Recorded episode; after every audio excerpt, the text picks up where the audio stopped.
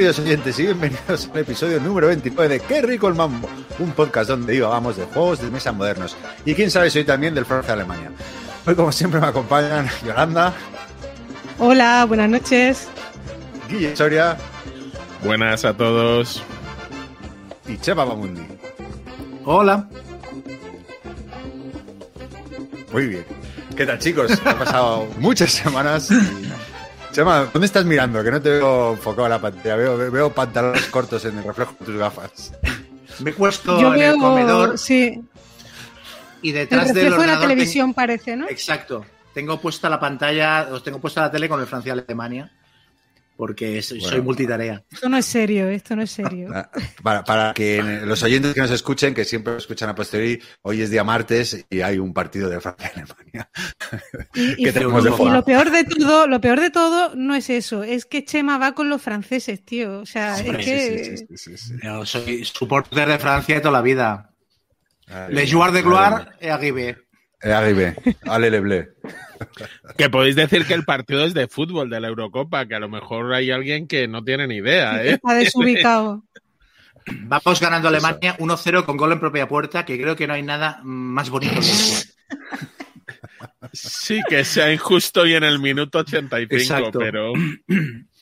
En fin, en fin. Pues nada, eh, eh, yo quiero empezar un poquito, eh, como siempre empezamos ahí con cositas, con tres pequeñas pinceladas que me, me, me, he metido a dos Kickstarter que hacía tiempo que me metía. Uno, el, Fighters of the Pacific, que viene a ser una suerte de Memoir 44, pero con batallas aéreas del Pacífico. Bueno, digo una suerte, no tiene nada que ver el diseñador ni nada, pero digo en cuanto a dureza y demás. Y luego a, Paperback Adventures, que es un deck building de construcción de palabras, que es un poco como una secuela de Paperback y el otro no me acuerdo cómo se llama, de Tim Fowers, el, autor de, de, Burger Bros, ¿no? Y bueno, a mí esos juegos los, siempre los he tenido y me han parecido súper originales. Y este como, el único problema es que nunca he encontrado a nadie que estuviera muy entusiasmado de jugarlos. Y lo bueno que de este paperback, que como es solitario, pues digo, mira, pues ya me lo juego yo solo. Así que nada, me he metido a esos dos. Bueno, del Barrel Bros, sí que juega mucho la gente, ¿no? Suele gustar. No, digo del paperback y el, otro que, son dos, dos, deck buildings de wording, de hacer palabras, que son súper originales. Y, pero digo que al final los vendí porque, como, oye, tengo este juego y, no, no, no, escuchaba como mucho ánimo de jugarlos. Pero en general los juegos de wording en inglés tienes que encontrar gente que hable muy bien inglés, porque si no las palabras no son tan sencillas. Son dos handicaps, gente que quiera jugar gacetadas y, gente que quiera jugar a esas gacetadas en inglés. O sea que... Yo lo hacía ahí, era, era paño, la Y tal y no sé cuánto, pero sí, bueno, da igual. Bueno, me he metido a esta, a ver qué tal sale, que este tío es muy original y siempre ofrece algo nuevo. Así que nada, muy contento. Y luego, y luego eh, me ha llegado hoy también, eh, después de no sé cuántos años, que tenía ahí como, tengo 20 aquí que esperando, me ha llegado uno que me ha hecho mucha ilusión, el Mind MGT, MGMT, perdón. Y, lo, he puesto un tuit ahí que lo, voy a meter en la calax si no me entraba. Me ha dado un bajonazo eh, muy gordo. Pero bueno, pero, y no, y luego pensando yo, joder, qué bajón, eh, cuánto están tardando los Kickstarter. Y justo me he metido, me ha llegado una actualización de otra campaña y quería comentar eh, todo este tema que hay con, con, los Kickstarter y con los retrasos y demás. Entonces me he visto un vídeo, eh, porque el, el, Kickstarter en cuestión enlazaba un vídeo de, de, un youtuber americano que explicaba muy bien qué problema está habiendo ahora con los Kickstarter, ¿no? Y, y, bueno, pues quería contar un poco eso, ¿no? Según leía precisamente hoy también una noticia, el comercio electrónico, que debido al COVID y demás, ha acelerado como cinco años, ¿no? Que estamos comprando a niveles que se pensaban que íbamos a comprar de 2026 y pues que ha provocado esto, una inflación, el sector de, hablan de cinco veces mayor, ¿no? Eh, o sea, que, los costes dicen que van desde 100 a 400% más caro habitual. Eh, Viene aclarar una cosa que, que, que, he aprendido también escuchando el, el vídeo, ¿no? Que cuando tú te metes con una capa de Kickstarter, y te pone un shipping cost de, de 20 euros, por ejemplo, lo que estás pagando ahí es cuando llega a tu a Europa, ¿no? A Ámsterdam, por ejemplo, y el envío desde ahí a, a, tu casa. Y el envío desde China o desde donde sea hasta, hasta Europa, eso lo suele asumir eh, la, la, editorial, ¿no? Y este es el coste que se ha encarecido, ¿no? Que es el, es el, el, fletar barcos, eh, porque, bueno, pues ha formado un embudo y, no hay manera de, desatascarlo por, por, este aumento de comercio electrónico, ¿no? Y ponía un ejemplo que me ha llamado la atención, ¿no? Del Assassin's Creed, ¿no? Que, contaba el, dueño de la editorial, eh, que tener un presupuesto, les habían presupuestado en 2019 eh, 35.000 euros el, el, flete de todos estos juegos. Y en enero de 2021 pasó a ser de 104.000 euros y a día de hoy eh, está de 158.000 euros. Con lo cual decía, aquí tengo dos opciones, o le pido a los mecenas un poco más de dinero o me voy a la bancarrota. ¿no? Y bueno, luego como por, por luego pondré el link en este vídeo porque me ha resultado muy interesante, que estoy, vamos, basándome en, lo que ha dicho este, este youtuber, que decía que, claro, que al final las editoriales tienen tres opciones, ¿no? O asumir el retraso y esperar a, a que bajen los precios con, con el consecuente retraso que eso conlleva, asumir ellos la deuda y sufragarlos con los posibles beneficios del juego o pedir a los mecenas dinero. ¿no? Con esto que quiero contar un poco que, bueno, las consecuencias a corto plazo que yo creo que van, habrá cada vez, entiendo, menos cajas grandes también, ¿no? Eh, que, aumentarán los costes y que y hay un problema serio, digo, en la industria con este tema. Así que nada, es para pensárselo o para, bueno, andar un poco, saber lo que, lo que podemos esperar, ¿no? Con los Kickstarter. No sé si, si Hombre, opináis. Si Kickstarter se mantuviese como lo que era cuando se originó, que era una plataforma para que la gente pudiera realizar su proyecto soñado y tal, estaría bien el rollo de le pedimos a los mecenas que pongan un poco más de dinero porque esto ha sido un accidente. Pero teniendo en cuenta que se ha convertido en una plataforma en la que muchas editoriales eh, hacen preventa y venden juegos cuando no tienen necesidad de usar esa plataforma o para sacar más beneficio y tal, pues no sé, o sea, quizás que se lo paguen un poco ellos, ¿no? El, desastre. En estos casos, ¿eh? Hombre, no sé, a mí Cool no, me da ninguna pena si le pasa una cosa de estas. Claro, no, pero claro, esa es la, historia. Yo sobre todo hablo, perdona Guille, eh, y te dejo. Claro, esto afecta sobre todo, claro, un Cool Mirror Not probablemente tenga músculo para poder asumir ese sobrecoste, pero claro, las miles de editoriales pequeñas que, que gracias a Kickstarter pueden publicar juegos, nos pasan canutas, ¿no? Y ponía en el vídeo youtuber un montón de ejemplos y, a ver, que yo no, no, no, estoy a favor en contra, solo lo comento para generar un poco de debate y, también que la gente entienda un poco que, que es, una, es un sector con poco margen y que si surgen este tipo de, de, contrariedades, por así decirlo, pues, eh, pues es complicado sacarlo adelante. Pero bueno, oye. Hombre, que el sector eso tiene poco margen, estoy de acuerdo.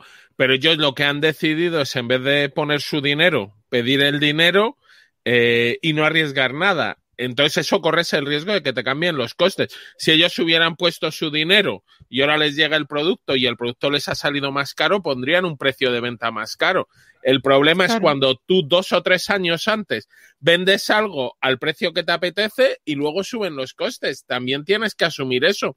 Y luego, por ejemplo, en el caso del Assassin's Creed, eh, me parece que tiene año y medio de retraso. Si lo hubiera acabado a tiempo, no habría habido gastos extra de transporte.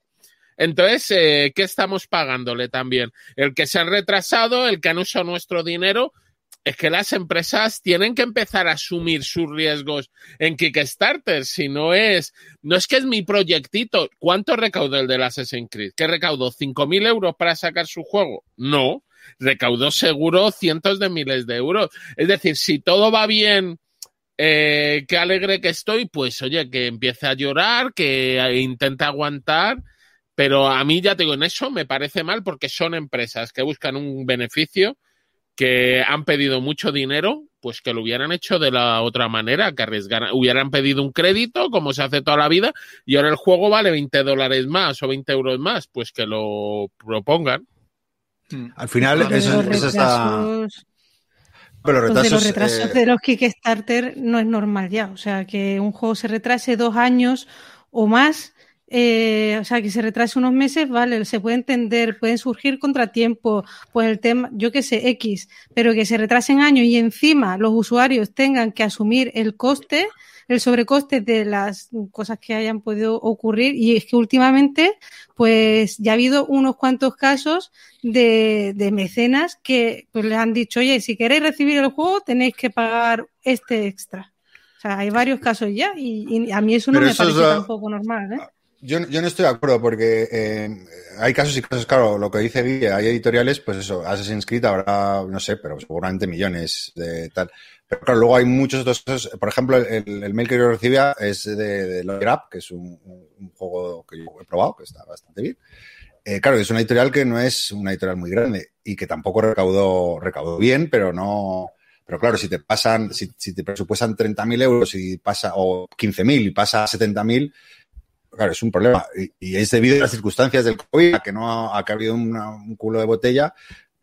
Vamos, eh, que yo no defiendo ni a uno ni a otro, solo digo que, que bueno, que, y que, que, las consecuencias vamos a ver pronto, pues eso, en retrasos, en precios más caros y que, y que supone un riesgo, yo creo, ahora meterse en Kickstarter. O hay que saber a lo que te metes, vamos. Entonces, y precios más caros sí, pero es distinto cuando yo vi una tienda y me dicen esto vale, este juego vale 70 euros, y yo puedo decir, jo, es caro, no es caro, tal, que, que me digas, no, este juego vale 50 euros, págame, y, según le das los 50 euros al tendero, los coge así, los guarda y dice, bueno, realmente son 70, tienes que pagarme 20 más.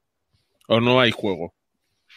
Sí, yo si fuera editorial lo que haría, y no puedo asumirlo, es, tampoco le pediría a nadie, pero de las tres opciones que os he comentado, que decía este youtuber, pues esperar y quedar retraso porque o te vas a la bancarrota o, o, pues mira, pues hasta que no bajen los precios porque esto es una situación excepcional que esperemos que O igual también eh, pensar en, en, lanzar un Kickstarter cuando las cosas las tienen un poquito más asentadas, porque también se ha visto casos de, mm. de editoriales que lanzan un proyecto que es una idea, o sea, es algo súper, mmm, vamos, mmm, que, que, que, no hay nada detrás, o sea, no hay ningún tipo de desarrollo.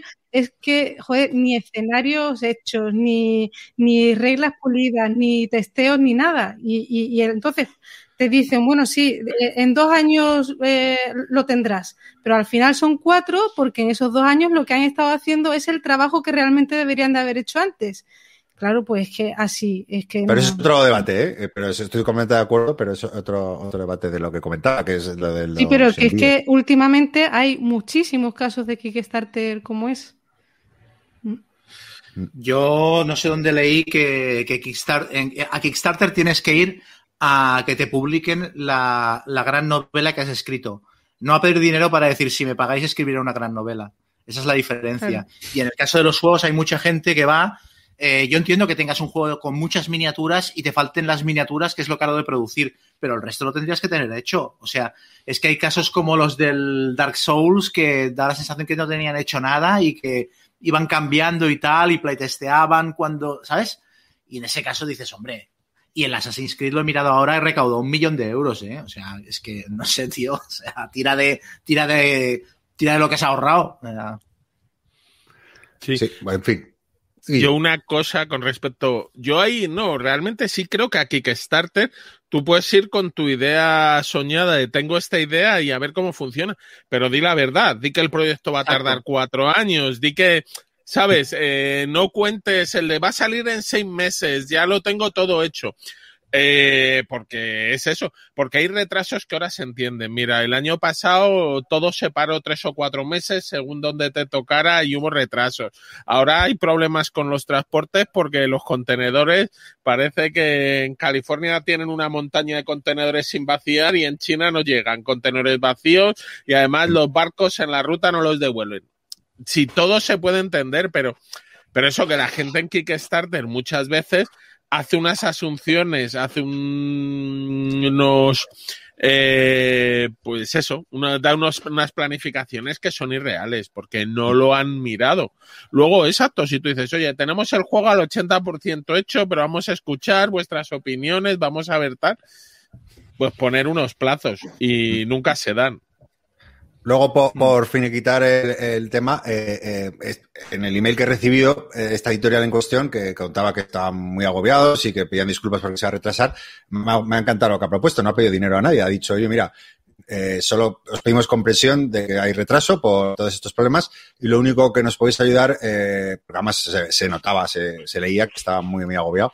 Dice, pues oye, si, si te gusta el juego, pon una buena nota en la BGG, recomiéndaselo a amigos, díselo a tu tendero para que lo lleve y tal, que bueno, me ha parecido, me ha parecido muy bien la postura. Nada, eh, Tema zanjado. Era solo que, me he visto yo el vídeo y digo, mira, me ha parecido interesante. Luego os paso el link por si queréis verlo porque es interesante. Luego quería contaros una bonita historia porque de, un oyente nuestro, muy, muy, majo, muy majo, que no sé si os acordáis, en el último programa eh, creo haber hablado del D-Landings, ese juego que me iba a regalar Guille, pero que ya no va a tener que hacerlo. Eh, del Memoir 44, ¿no? Los, los, mapas que... Ah. del desembarco, ¿no? Y entonces me, escribe, me escribió por, por, no sé, me acuerdo por qué me escribió. Me dijo, oye, Gonzalo, he escuchado, tú, soy oyente del podcast y no sé qué, y he escuchado que, que es este juego. Y yo, sí, tío, pero está imposible encontrar. Y me dice, pues me quiere sonar que en mi tienda, eh, pues eh, en juegos Tetrakis de Tomelloso, hay una copia. Y bueno, pues tómate mi teléfono, si no te molesta, puedes pasarte y tal. Y me escribe al día siguiente, me dice, tío, está la tienda. Y yo, no me lo digas, ya no existía. Y dice, no, no, mira, aquí está la foto. Y bueno, como era ah, también aficionado al memoir, eh, pensé que, yo, oye, pues nada, disfruta la copia y tal. Me dice, no, no te preocupes, que yo no soy tan, tan completista, así que te, aquí tienes el link y demás. Y nada, así que tengo ya mi, mi landings eh, expansión. Así que nada, eh, quería saludar a Julián y también a, su grupo de juego Los Reguillos de Alcázar de San Juan, que son muy fans del podcast. Así que pues gracias por escucharnos y gracias por el, por el soplo. Que ampliamos un poco esta sección así tan guay para darle las gracias a Raúl que me escribió para avisarme de que eh, la, expansión del Alien, que estuvo comentando Chema, la de Covenant, estaba súper barata y tal en un sitio y la compré y ya viene de camino a casa. Sé que tenemos unos oyentes que son todo amor. Todo amor, todo amor. Como los contertulios. en fin. Bueno, eh, no sé si queréis eh, comentar algo o si queréis pasamos al primer bloque del programa. ¿Que ¿Tenéis alguna cosita que os apetezca comentar antes de? Yo nada en particular. ¿No tenías que hablarnos de tu último proyecto, Chema, que sale a la venta? Claro. Ah. sí, es que se, me olvida constantemente. Eh, bueno, nada, sí, a ver, eh, hoy he estado haciendo esta tarde una presentación online con Debir del próximo suplemento del juego de rol de Fan Hunter, una antología de aventuras que se llama Dos Semanas Después, que la hemos escrito entre Álvaro Lomán, Ricardo Ibáñez, Zong PJ y yo. Y ha quedado súper chula, estoy muy, muy contento y aparte estoy muy contento con ellos porque, porque les he reescrito partes, les he hecho unas correcciones que cualquier autor diría, vete a la mierda, y los tíos se lo han tragado todo sin quejarse. Y, y aparte de esto, también he comentado en Twitter que les vendí una moto a, a Debir eh, cuando tuvimos la reunión para ver qué hacíamos en el futuro de Fan Hunter, pues les vendí el suplemento de rol y tal, las pantallas y los dados y unos mazos de exclusiva, exclusiva, exclusiva, exclusiva mundial. Y aparte de esto, cuando ya les había vendido el suplemento de rol y los tíos, vale, pues haremos esto y lo otro, les digo, bueno, quiero venderos una moto y tal, y ya eh, Xavi se le saltó el, se saltaron los rulos, en plan, este tío ya, ya me quiere costar dinero. Y les vendí la moto de hacer el wargame de la batalla de Montjuic, por fin. Que es una cosa, es un proyecto que Cels lleva queriendo hacerlo desde hace 25 años, tranquilamente. Pero claro, era una cosa que cuando teníamos Farsas Wagon no se podía hacer con el nivel de producción chulo que requería. Luego parecía que no era el momento de hacerlo y ahora es un momento dulce para sacar este tipo de cosas y Debir me ha dicho, o sea, no me ha puesto ningún problema. De hecho, lo he contado ya varias veces que hubo una escena cómica en The porque yo iba diciendo, claro, yo cuando dije el Wargame, no me acuerdo de lo que dijo Cels, pero soltó una frase tan melodramática que, era hasta cómica, porque era súper impostada, pero en realidad le hacía mucha ilusión, se quedó a cuadros. Entonces yo empecé a decir, y quiero que lleve unos mazos de cartas, y quiero que lleve eh, fichas de madera como los de GMT, y quiero un tablero montado por las dos caras, porque por un lado habrá escenarios y por otro batalla completa. Y quiero, y a todo, David me iba diciendo, ah, sí, sí, iba apuntando en plan, sí, sí, esto entra en presupuesto, sí, sí, esto. Y Xavi iba diciendo, pero tío, pero le iba diciendo, pero tío, pero tú no se supone que trabajas aquí, pero tú no tendrías que hacer lo que yo te digo, pero no le des la razón a este loco. Y sí, sí, David dijo, no, no, todo esto entra en presupuesto y para adelante.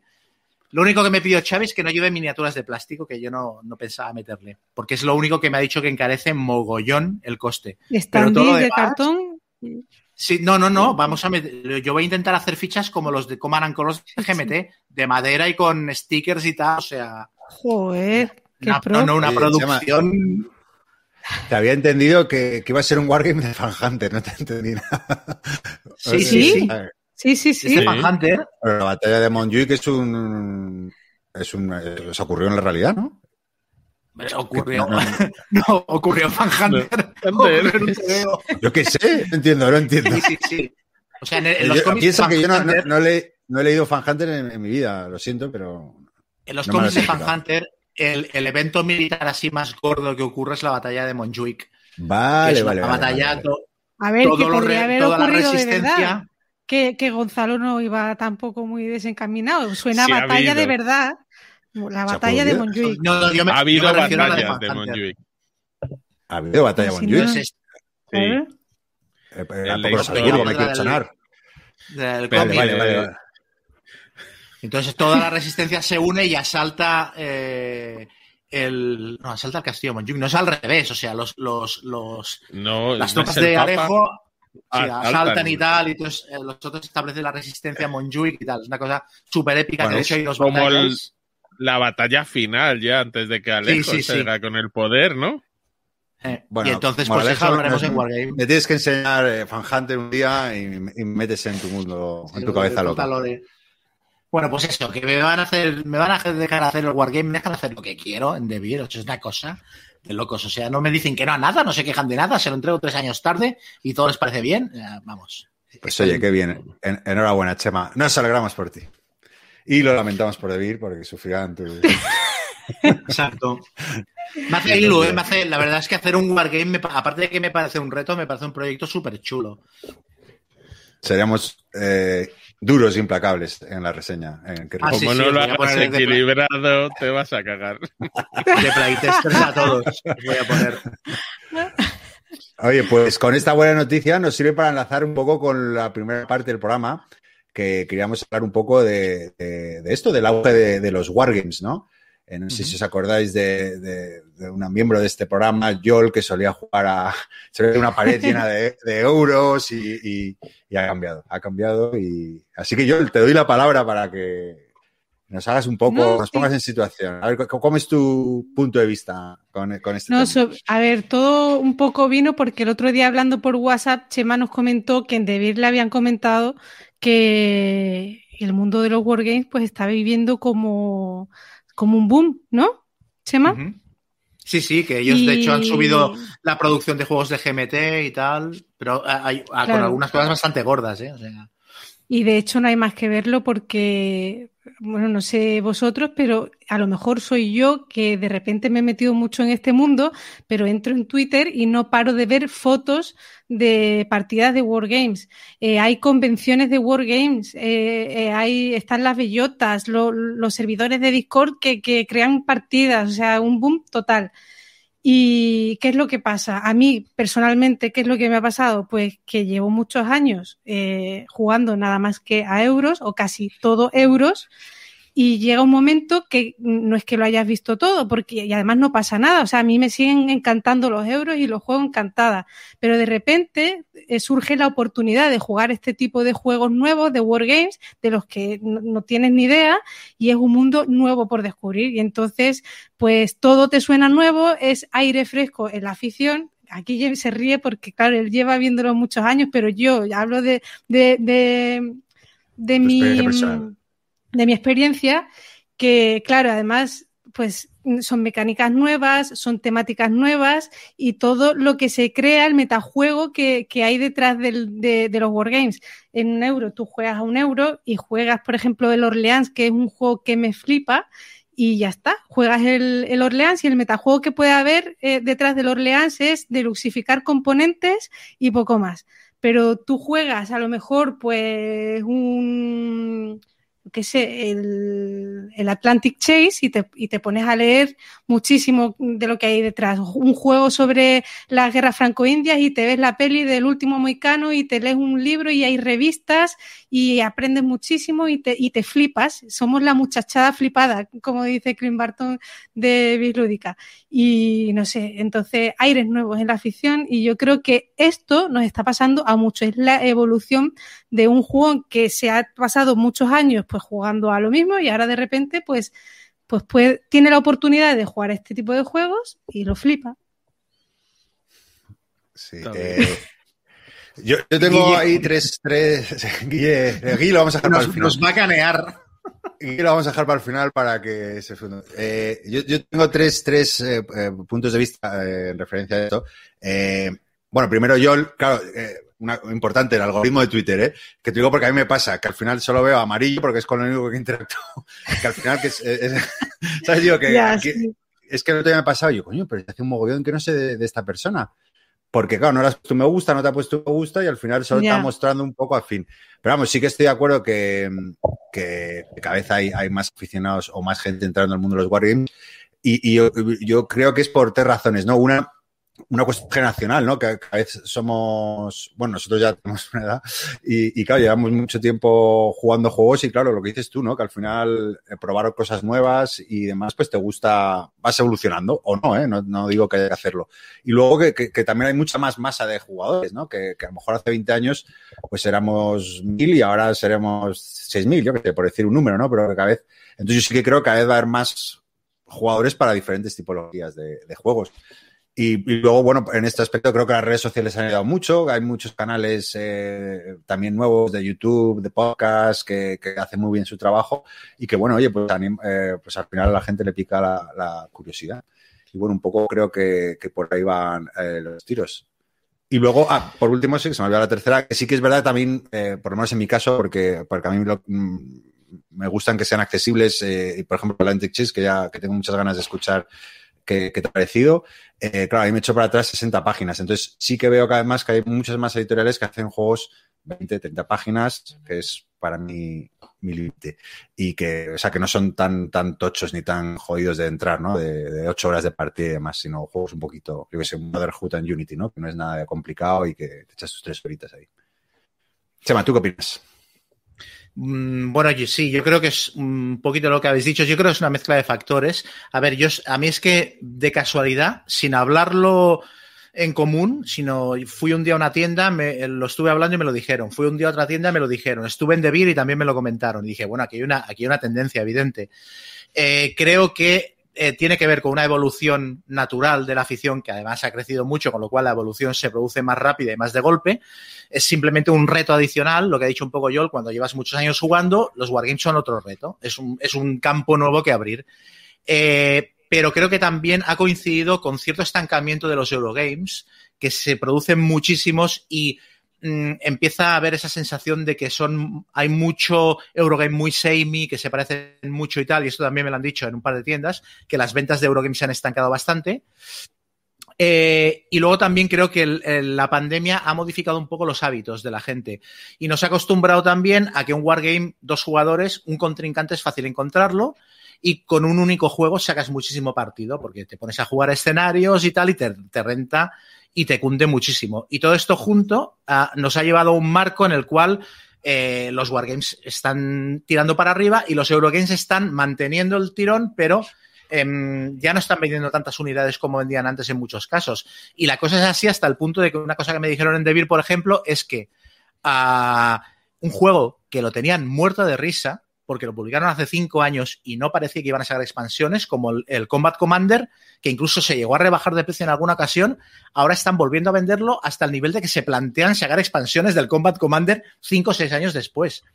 Esto es bastante gordo. Entonces, eh, no solo que hayan subido la producción de, juegos de GMT, sino que se plantean recuperar juegos que habían sacado y que en su día habían pasado un poco sin pena ni gloria, a nivel de ventas, me refiero. Bueno, esto, es un buen síntoma. Digo, te gusta o no te gustan los wargames, eh, bueno, ¿no? Habla de, la mm. buena salud del sector. Y ahora dejamos eh, eh epitafio a Guille Soria. No, a ver, yo comentaros, en efecto, la edad de oro de los Wargames fue finales de los 70, principios de los 80, donde Avalon Hill vendía cientos de miles de unidades, ¿vale?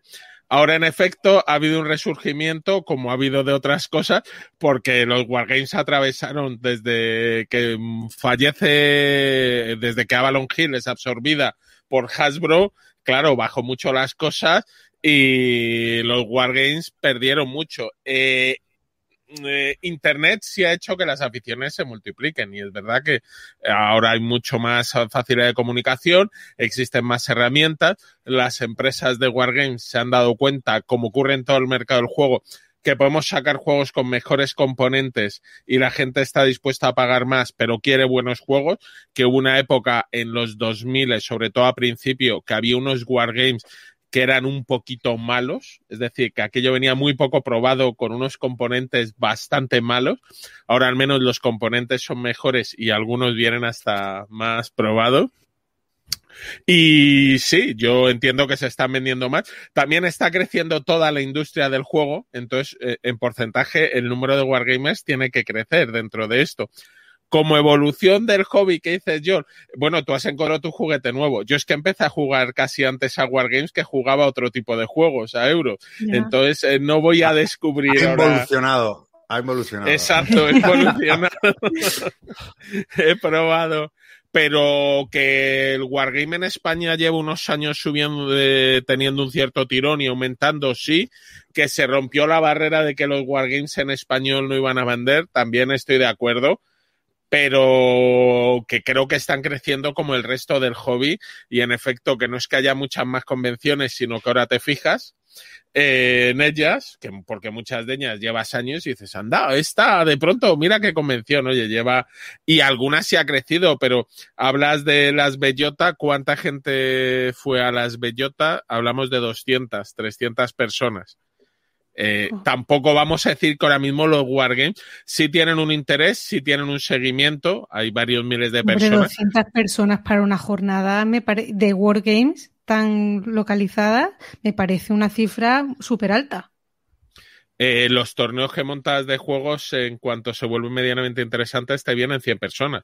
Y gente queriendo jugar a Wargames y compartir su afición, había mucha. Entonces. A mí me parece increíble en Badajoz 200 personas para jugar solo Wargames me parece increíble. Hombre, porque ponen jamoncito, jamoncito. Eso es verdad, es verdad. y no de la tierra tira mucho. pueden jugar en Badajoz. Es que con el vecino Danlo no pueden jugar. Ya, claro. Claro, los de Eurogames no se van a ir a lo mejor con tanta facilidad a unas jornadas fuera de su localidad porque ya pueden jugar o fuera de su comunidad autónoma en otros sitios. Pero mm. que, a ver, que yo veo perfecto el auge de los Wargames, pero que no creo que sea tan demolado. Y dices, Debir está diciendo, eh, pregunta a Debir cuáles son las cifras de ventas de sus Wargames frente a sus otros tipos de juegos y cuáles son las tiras. Ahora, estoy de acuerdo en una cosa, los Eurogames están saturados, el mercado está saturado. Un Eurogame es como las películas en cartelera, dura una semana. Es lo que mm. vendas esa semana y como no te conviertas en un clásico en un mes, no vuelves a vender uno. E, eso es mm. verdad. Pero creo que también lo ocurre, es verdad que en español salen muy poquitos wargames, pero hay wargames que salen y mueren sin pena ni gloria también. y hay algunos que suenan más que puede ser que en porcentaje suenen más wargames, haya más porcentaje de wargames que se conviertan en interesantes que de Eurogames, seguro.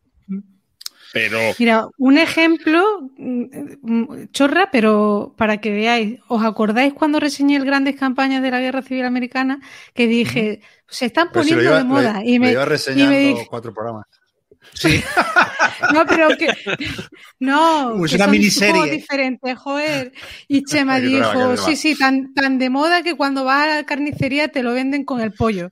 Pues tío, ha llegado, han llegado los juegos nuevos de, de la serie a, a, las tiendas y no ha salido ni uno a la venta porque ya estaban todos vendidos antes de ponerlo. Y ha sido imposible encontrar uno. Y mm. es un juego o sea, súper de nicho. Y que sí, que se habrán vendido súper pocas unidades comparado con, con, lo que se vende, con lo, con lo, que vende cualquier euro. Pero que me parece significativo, que, que unes cosas y dices, jo, pues ciertamente los Wargames están viviendo una segunda edad de oro. A ver, esto, esto había pasado ya a menudo con los Wargames porque se hacen tiradas muy cortas y cuando te llegan a una tienda eh, ejemplares del Combat o de alguna cosa así, se acaban rápido porque porque siempre hay gente interesada y se producen muy pocos, muy pocos, muy pocos juegos. Pero esto está ocurriendo cada. El tema es que esto está ocurriendo cada vez más. Y luego los wargames también tienen una vida en estantería más larga. O sea, em, da la sensación de que un wargame que se saque este año, dentro de dos años, todavía encontrará gente que se lo pueda comprar. Y en cambio, con los Eurogames y con los juegos más eh, familiares, eh, está empezando a ver la sensación de que la ventana de oportunidad para venderlos cada vez es más corta. Y el otro día, por ejemplo, me dijeron las tiradas de que se habían hecho del Unmatched y se han hecho tiradas cortísimas. Y es un juego que se está vendiendo muy bien, se agota y tal. Pero eh, mm, los juegos eso, más, más euro o más familiares o de acceso más fácil están cada vez milimetrando más la tirada y luego si hay que reimprimir, reimprimes, pero que sobre todo que no se nos queden juegos en el almacén porque dentro de dos meses habrá siete novedades ya que le habrán pasado por delante y se estarán vendiendo en lugar de mi juego. Claro, pero porque es un mercado distinto. Porque eso, Wargames en español, ¿cuántos salen al año? Sí. los, mismos que, Eurogames en una semana. No, bueno, no. en un... que saca. Vale, no, pero... de Academy y tal. Sí. ¿Y qué ocurre? Hombre, los juegos esperados, eh, intenta comprar ahora una copia de Billion de Sun. Es complicado. El Ruinas Perdidas de Arnax, debiera agotado la tirada eh, antes de sacarla, casi. De hecho, ha habido problemas de escasez. Mm, de todo se produce algo menos, se intenta producir. Tú como empresa, tu ideal de empresa es llegar, sacar el producto y venderlo todo, y hacer una reedición y volverla a vender toda. Lo de tener fondo de stock en el almacén tampoco es lo que más es te parte del pasado. Es pero bueno, ocurre. Entonces, yo sí creo que hay un seguimiento mayor, que los wargames están llegando a más gente. También que sus mecánicas han cambiado. No todos de los que se venden tanto son wargame puramente. Se, ha hibridado mucho más las mecánicas. Ya no estamos en los Ex-Encounter, que es el, Wargame clásico, aunque haya gente que le encanta y lo respeto profundamente. A mí, yo, yo me explota la cabeza cuando veo muchos ex, eh, muchos counters ahí, pero. Bueno, se han, se han eh, se han hibridado mucho las mecánicas y también las temáticas, porque estás empezando a ver wargames de temáticas muy locas que hace 20 años se publicaban en bolsita de Ziploc o en una revista. O sea, yo me compré hace poco el, Armagedón. El, Battle of Armageddon de Compass Games, un juego basado en una batalla bíblica al fin del mundo, el anticristo pegándose contra, contra Israel y tal, que dices, esta temática tan aberrante, esto lo podía haber hecho en los 90 Bomba, que hacía aquellos wargames de, de nazis invadiendo Estados Unidos y tal, que se los compraban cuatro locos, y ahora lo saca a todo trapo una, una editorial como Compass con counters de buena calidad a un precio súper competitivo, porque encima no es un juego caro. O sea, mm, es verdad que se está, se está extendiendo bastante todo. Y que no, se está extendiendo todo y estoy de acuerdo, pero también el mundo se ha hecho más pequeño Ahora mismo Compass sabe que vende su producto, lo anuncia por internet y lo vende en todo el mundo, cuando en los 80, si Compass sacaba ese producto, tenía que colocarlo en un catálogo de exportación que luego una distribuidora otro país le pareciera aquello lo suficientemente interesante para apostar por ello y llevar a suficientes unidades. Entonces, hoy en día, con la distribución ha mejorado en todo, aparte que las tiendas y eso, pues, pero bueno, vivimos en Internet, afortunadamente Internet, a los que tenemos aficiones más minoritarias, nos ha ayudado a, compartirlas y que hayan crecido todas. Hmm. Sí, así es. Eh, Chema, ¿qué tal el partido? ¿Bien? Bien, aguantamos el resultado. Alemania aprieta, pero hemos tenido un poste y yo me veo es que no lo, no lo veis, pero eh, es que está, más pendiente de. Se está con la cabeza girada todo el tiempo. Exacto, para que entiendan los oyentes, parece bizco, porque no sabemos dónde mirar. pues bueno, con que nos escuchen no nos tiene que ver. ¿eh? Está, claro, está claro. algunos no somos muy guapos, entonces mejor que no nos mire tanto. No, pero oye, pues, yo, oye, eh, así, pero me alegro mucho de lo de que los Wargames crezcan y que haya una afición ahora eso, permitirme eh, creer que no es tan desmesurado su crecimiento como parece. No, desmesurado no, pero es cierto que a mí me parece bonito, porque va a permitir que se publiquen juegos en España, por ejemplo, que ni por asomo se hubieran publicado en otras circunstancias. Y el mundo del euro, pues se va a tener, se va a seguir publicando lo que se tenga que publicar. No, no se va a resentir a este nivel. Igual sí que se resienten todavía más las tiradas, eh, o a lo mejor sí que hay algunos juegos que se dejan de publicar, pero que luego no se fija nadie cuando sale a la venta, pero que hay wargames muy buenos que, que de pronto van a tener una segunda vida o una edición en español y que se lo merecen. Lo que está haciendo DeVir con GMT, ¿sabes? Que igual es discutible por qué se hagan tantos wargames antiguos, rollo, pues el Hirei Stand o el Barbarossa to Berlin, que ya tienen unos años, pero bueno, al mismo tiempo es chulo que se puedan conocer aquí. No. Sí. Sí, no, yo creo que en cualquier caso son buenas noticias siempre, ¿no? Que, la afición crezca, que las editoriales crezcan. Se diversifique. Y, se diversifique, claro, cada vez somos más y eso está muy bien. Aunque yo creo, ahí al contrario, sí creo que el mundo de los wargames en un momento dado se va a resentir por porque ahora mismo está eh, sobredimensionado. O Guille. No, pero lo decimos todos, es que salen novedades y no nos enteramos. Salen buenos juegos y aun dedicando muchas horas no te enteras. Eh, pero no te enteras ni de, que existe ese juego. Entonces, en un momento esto tiene que explotar. Y las tiendas es eso, no dan abasto ya a vender y a tener espacio para tener los juegos. Entonces, eso, eso. Eh, a raíz de este debate que tuvimos en el chat, le, dije a, Mike, oye, le pregunté a Michael de Cuarto Juegos, y me dijo, sí, soy consciente de que los wargames eh, están en auge, pero es que tengo hueco. ¿Sabes? Es que no, literalmente no tengo hueco porque tengo tanto juego, tanta novedad que, me cuesta hacer hueco. Y, luego muchas novedades que dices, a ver con esto qué va a ocurrir. O sea, ahora, por ejemplo, esta semana han salido a la venta todas las expansiones de Nemesis que para hay muchas tiendas que se sienten obligadas a tenerlas, pero es aquello, bueno, la expansión de las puertas, a ver cuántos meses la tengo aquí antes de venderla, ¿sabes? Eh, pero no puedes no pedirla porque, claro, tienes que tenerlo todo disponible para el cliente. Pero, claro, esto no lo puedes hacer con todos los juegos que salen. Sí, y no todas las tiendas. A mí, a mí eso sí que valoro mucho la labor de los tenderos porque hay, tiendas que tú lo ves que son, bueno, un poco estándar, que tienen lo que hay que tener pero, pero que hay algunas que tienen mucho gusto y que, y que, buscan cosas un poco diferentes, que están atentos a las corrientes de opinión y que están al día. yo creo que ese trabajo ahora es súper importante para las tiendas, filtrar mm. bien y, y, pedir con criterio y con cabeza, eh, porque de eso va a depender que se le queden juegos ahí parados o, no. es difícil, pero es una tarea que ahora sí que tienen que, que hacer mucho más concienzudamente. Es que Oye, por cierto, bueno, No, iba a decir que es que a principio de los 2000 los juegos que comprábamos en las tiendas solían tener capa de polvo encima. Uy, Chema, ¿qué, uy, Chema, ¿qué le pasa a ah, Chema? Va, Va, hombre, va. Había sido un golazo, ¿eh? Había sido un golazo. Joder, qué golazo. oyentes, perdonad, oyentes. Que yo, hablando de las tiendas, yo quería dar las gracias a Snafu Store porque fueron los que me consiguieron las copias de los juegos nuevos de grandes campañas y uno de ellos, eh, eh, a mí me ha mirado un tuerto o algo porque el Stonewall Jackson venía sin una plancha de counter, sin uno de los mapas y sin tablas eh, de, de, ayuda. O sea, eh, me venía la mitad del juego, básicamente. Joder, no está mal. O sea, venía la caja y poco más. O sea, la caja y un ladrillo. Lo, empaquetó el becario de Bachán. Y últimamente veo muchos casos como estos, ¿eh?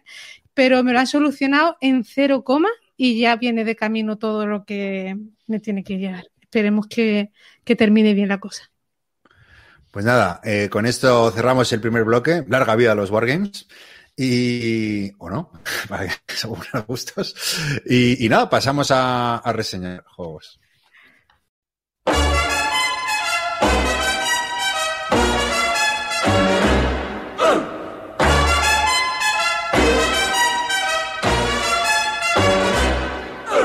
Papa loves mambo. Mama loves mambo. Look at him sway with it, getting so gay with it, shout no lay with it, wow. Papa loves mambo. Papa loves mambo. Mama loves Venga, Guille, después de este suplicio de Wargames, ahora no es buen euro para Qué mala fama tengo. Bueno, ya sabes que nos gusta jugar con los estereotipos y... Igual nos sorprende, ¿eh? Y reseña, no sé. Sí, espera, estoy buscando... Sí, eh, el ASL, el ASL siempre el Billion Valor como módulo de iniciación. Ah, no, perdón. Dale, dale, dale, Guille, atrévete. Exacto iba a hablar de, del nuevo juego que ha sacado. Bueno, el juego se llama The Initiative, que tengo mala memoria y luego se me olvida decirlo. Es un juego que ha sacado una editorial que se llama Unexpected Games. Por lo que he oído, aunque no lo tengo claro al 100%, parece que en España lo va a sacar Asmode, he oído. pero yo no lo he visto, pero bueno, ya hoy en día te... Y el juego a mí me atrajo porque es de Corey Konietzka.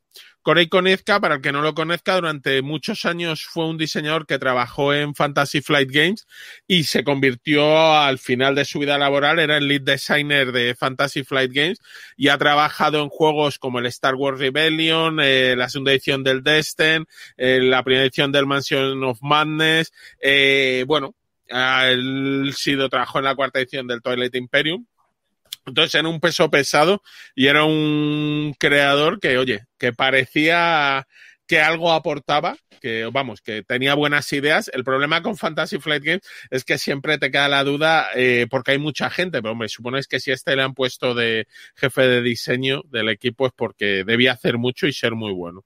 Entonces, eh, recientemente montó una editorial, Unexpected Games, que busca sacar unos juegos de un perfil más sencillo, más para todos los públicos, según indican ellos, que a lo mejor los juegos de Destiny eran un poco de nicho, aun teniendo a veces temas muy, eh, muy vendibles, como puede ser la Guerra de las Galaxias, eran juegos más complicados, más, eh, con más reglas y demás. Y ha sacado este de Initiative, que incluso está enfocado quizás a jugarlo con desde niños eh, relativamente joven. El juego parte desde de 8 más. El juego os voy a contar algo, pero no mucho, porque el juego es una mezcla entre un juego de tablero, un escape room, eh, con una especie de campaña, ¿vale? Entonces, eh, el juego está dividido, viene, bueno, para unos componentes que están relativamente bien. Eh, hay un componente que es el componente principal que para cada te dan una tarjeta muchas veces con un código criptográfico sencillo es decir, con un intercambio, cada letra tiene un símbolo, cada letra es otra letra alterada, ¿vale? Con un, eh, intercambio directo. Eh, y eh, tienen un sistema para una pantallita donde metes la carta sin verla y luego tiene unas ventanitas entonces tú, tienes un juego de tablero donde te vas moviendo durante, por un tablero y vas buscando pistas. Cuando encuentras las pistas, lo que levantas es estas ventanitas para ver el código correspondiente. Cada uno de los personajes es un niño, pero luego tiene como un alter ego en su fase de investigador. Y eh, entonces al principio de cada aventura, que es una paginilla de cómic, te dicen cómo montarlo y te dan esta cartita, que es tu misión, donde tienes que resolver el código. A veces el código simplemente una frase, otras te lo dan desordenado, otras es una pregunta y te dan cosas, otras es una serie numérica y cuál es el número que va detrás. Bueno, tiene varias cosas. A veces las pistas están en los componentes, en el propio cómic, en escenarios anteriores. Entonces, eh, pues la idea es muy chula. Problemas que tiene ahora. El propio juego de descubrir las pistas es un puro azar. Eh, de al principio mezclas todas las pistas y pues si te vas moviendo por habitaciones, tiene su gracia, vas intentando, pero no sabes qué hay en cada habitación. Entonces, hay la, el 80% de las pistas no te valen para nada y tú las vas buscando, cogiendo al azar. Entonces, hay veces que puede ser como muy sencillo y otras increíblemente complicado. Y a veces se te hace tedioso eh, aunque eh, tiene una mecánica muy curiosa, ¿vale? Porque el juego para moverte en esto te dan unas cartas, entonces tú vas haciendo acciones jugando cartas, pero cada vez que haces una acción tienes que jugar una carta más alta que la que han jugado tus compañeros. Entonces, bueno, el decidir qué haces, qué acciones vas, cómo no pisar a tus compañeros, en teoría no puedes compartir los números de las cartas y luego el limpiar. Entonces, eh, en esa mecánica está bien, pero yo creo que a veces, primero, el azar influye mucho y a veces se hace muy larga. Para lo que parece que tiene más chicha, que es descubrir los puzzles, un poco jugar a, a esta investigación. Eh, luego los puzzles están chulos, pero ojo, esperar a que lo traduzcas mode o tener un buen nivel de inglés, porque claro, si tienes que adivinar algo y además no tienes todo y está en otro idioma y está la palabra desordenada, pues puede ser un poco complicado si no tienes un cierto nivel de inglés. Eh, el cómic está bien, aunque a veces se queda como muy corto y muy sencillito. Entonces, digamos que a mí el juego me ha gustado, creo que tiene eh, muy buenas ideas pero creo que les ha faltado ahí un poquito de una última vuelta de tuerca para, para haberlo acabado de terminar bien. Como os digo, los componentes, yo por ejemplo, el componente este de los enigmas me ha venido perfectamente y me funciona muy bien, pero a la mitad de la gente no le viene bien, no se puede meter la carta, han tenido que forzarlo y entonces ya ha quedado peor y cuando abren se les mezcla. La idea del cómic y de todo mezclado está bien, pero mmm, no sé, ya te digo, yo creo que han juntado muchas cosas, pero no es el mejor juego del mundo. Ahora, yo creo que con chavales puede tener eh, mucha, vamos, una vida, la que dure la campaña, lo que tardes en hacerte la colección de escenarios. Y quizás para un público más exigente se quede un pelín corto, aunque yo me lo estoy jugando y la verdad es que me está gustando, pero sí le reconozco esas pegas. Eh, ¿Dónde lo has conseguido, Guille? ¿Y precio aproximado? En una tienda que se llama, en una tienda belga, en Spelon. O sea, en exportación, ¿no? Vale, vale. O sea... Sí, sí, sí. Esto sí, hay unas tiendas belgas y holandesas que sí que van a traer novedades de Estados Unidos, ahora que digamos que el Brexit ha hecho que el Reino Unido no sea nuestro amigo. Eh, respecto a pedir, comprar juegos y aduanas, no otra cosa. Y bueno, y costarme me parece que me costó unos 54 euros. Uh -huh. sí, ¿Tú crees, eh, le, yo... le, que, perdona, yo, si, si quieres, eh, no, bueno, sí, bueno, nada, eh, ¿lo ves como que ahora secuelas, es el típico juego con, con secuela, que de initiative, no sé qué, ¿lo ves ese estilo de juego un poco? Yo creo que sacarán, manteniendo el sistema, yo creo que sí, que si venden bien, ¿no? sí podrán sacar. Ahora, lo veo eso, eh, primero la localización un poco la veo complicada respecto a pues que el código de las respuestas tiene un tamaño y a veces las frases en otro idioma pueden no coincidir, o los símbolos o no tenerlo todo. Y bueno, no sé, tiene que ser. Pero yo creo que sí, y que con una buena distribución para. Es eso, al final es como un escape room, digamos, solo lo puedes jugar una vez, porque te lo sabes, pero con bastantes mini aventuritas. Entonces te da para jugarlo unas cuantas veces, y yo creo que sí puede tener. Una, dos preguntas. Primero, eh, de, eh, ¿cuál es la temática? Que no sé si la has contado. Y luego, si es colaborativo o competitivo. Vale, no he dicho ninguna. La temática es, eh, sois un grupo de chavales que encontréis un juego, ¿vale? Eh, y vais a probar a jugarlo, pero esto te viene contado como en una página del cómic y en la siguiente ves a un señor muy extraño en un coche. Eh, el juego lo han comprado en un, en un mercadillo, no, en una venta de garaje, perdón, de estas uh -huh. típicas de Estados Unidos, y ves a un señor muy extraño que mira a los chavales y como que se va, como pareciendo que hay ahí algo más. Y luego el juego es como de investigadores dentro del juego, pero te van contando la historia de los niños, ¿vale? Entonces ahí están mezcladas las dos cosas. Y el juego es, como, es colaborativo, es colaborativo. Vale. Sí, es, es. Y veo que se puede jugar incluso en solitario, ¿no? Sí, se puede jugar en solitario. Al final, como os digo, es un juego muy sencillito de moverte por un tablero que te va metiendo más reglas y que te va metiendo dificultades a medida que avanza la historia y luego resolver puzzles. Pues al final, salvo algún escape room muy determinado, casi todos los puedes jugar solo. Es más gracioso jugarlo con alguno. A mm. lo mejor el máximo número se te puede hacer más pesado, pero sí, sí como todo este tipo de juegos. Pues yo pensaba que este juego todavía no había salido a la venta porque vi en Twitter a yo sigo al, al diseñador y, y, ponía muchos sneak peek y la portada y sabes y, y, y, como para eso para vender su juego. Total que no lo he visto por ninguna tienda aquí en España y normalmente siempre traen juegos de importación, pero este, este no lo he visto en ninguna tienda. De hecho tú comentas que, que, que lo has tenido que comprar fuera. Y eso, Guille, por, por el tema igual del inglés, que es un juego muy dependiente. Bueno, la, la, editorial es nueva, Unexpected Games. Entonces yo no sé si ha tenido suficiente tirada. De hecho, hubo como una primera pequeña tirada que yo no sé si llegaron, no llegaron ninguna copia a Europa, yo no vi. Hubo copias de la versión checa, creo que es la otra que hay, que me pareció curioso, que ya directamente saliera eso a la vez. Y eh, luego ha habido una segunda tirada de la que han llegado unas cuantas copias a Europa, pero tampoco es un juego, al final es eso, lo del inglés, eh, requiere un público más nicho. No es un juego que digas con que uno se lea las reglas.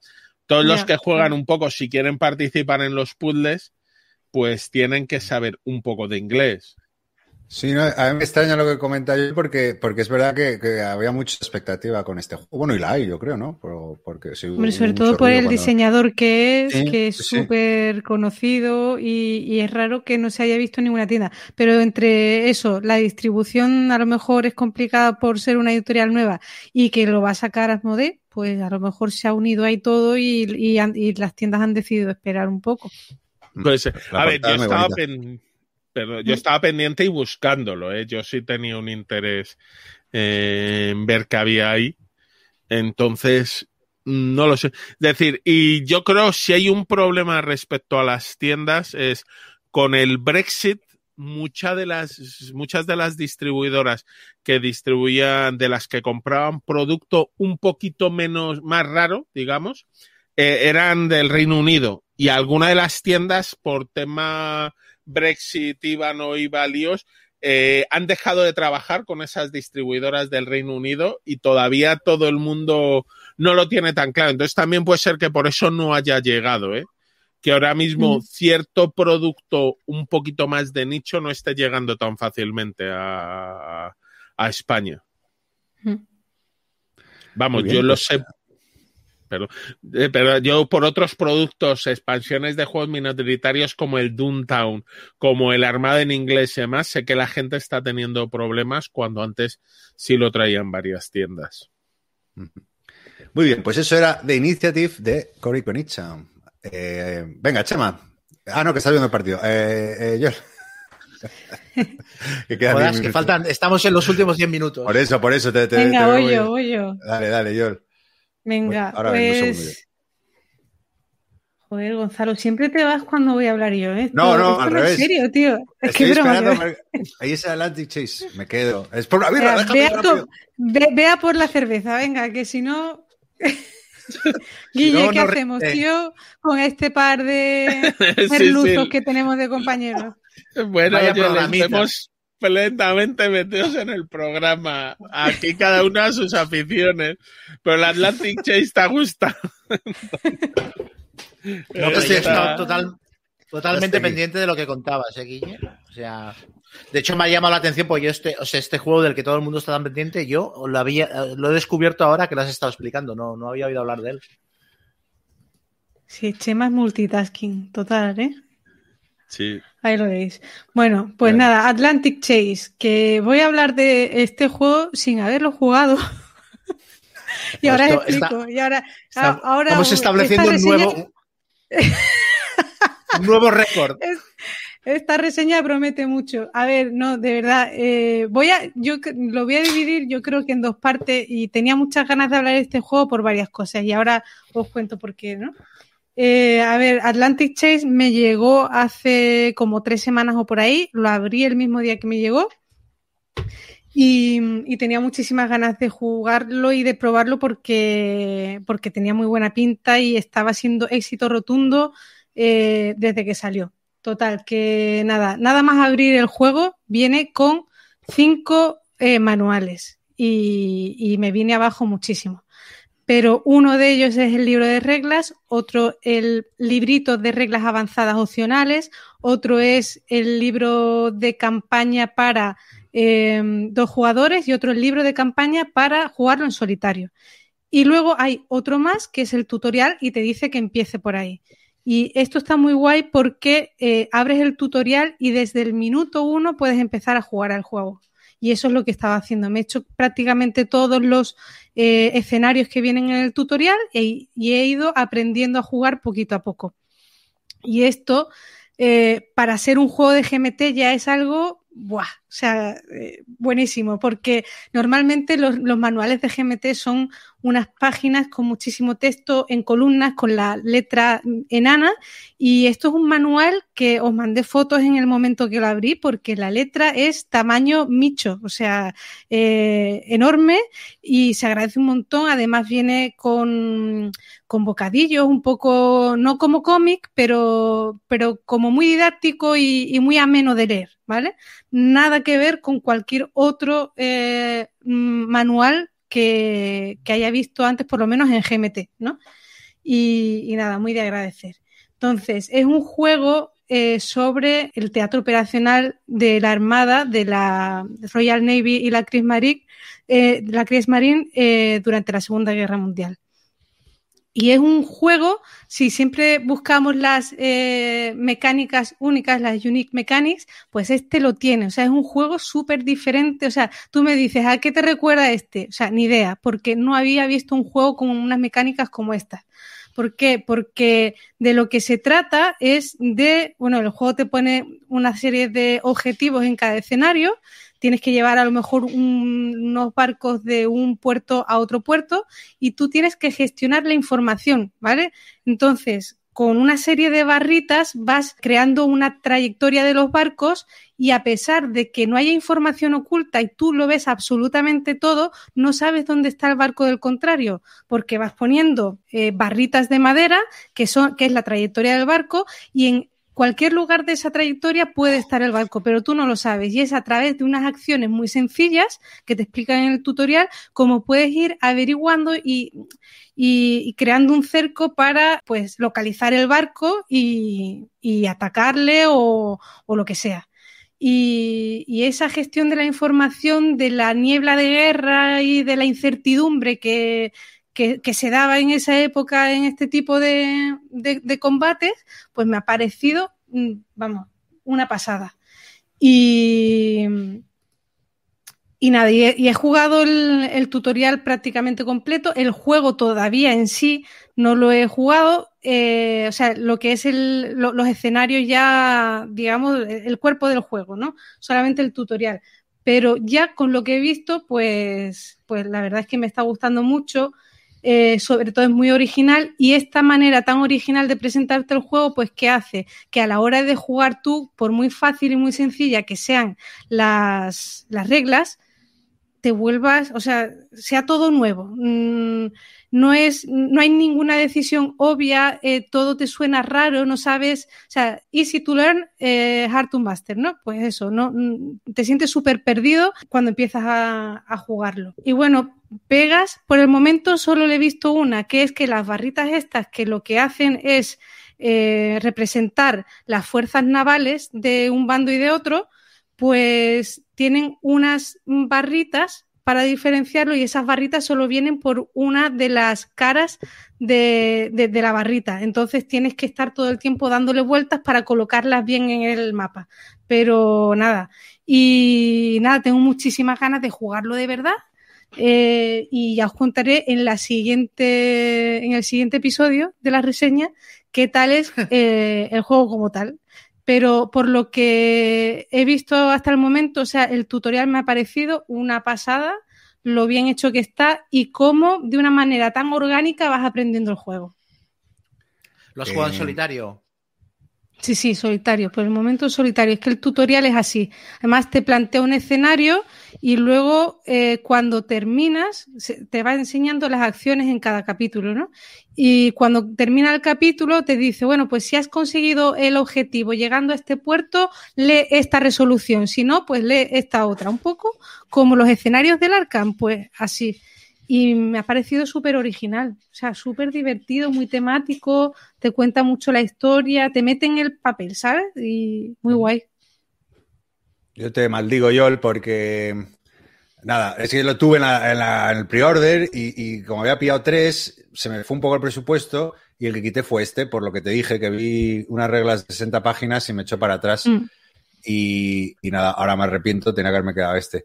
Eh, es que las 60 páginas se, queja, se quedan en nada. Y realmente. Seguro, porque ya sabes que son, muy, son muy vagos. ¿eh? No, no, no, no, no, no. Es que es súper sencillo, de verdad. Pues. lo que.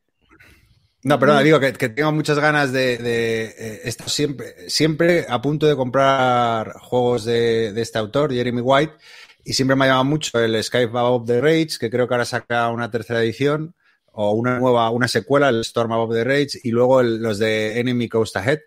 Y, siempre pasa lo mismo, que tienen un pintón, eh, súper buenas reviews y, y muchas páginas y no me atrevo a dar el salto. Pero bueno, mira, ya que has comentado esto, a ver si me atrevo con este. A ver, bueno, por ahora, ahora es difícil de encontrar. Y, luego otra pregunta, no, pregunto. Y luego otra pregunta, dos preguntas. Eso, si es fácil de, encontrar. Y luego si, bueno, tú, tú lo has jugado evidentemente en solitario, pero no sé si, si has oído o demás, que, ¿cuál es su número ideal? ¿A uno o a dos? O sea, ¿cómo, cómo se disfruta el juego realmente? Estuve hablando con Calino de este juego y me dijo que él cree que a dos jugadores. Y yo creo que también, que lo guay es a dos.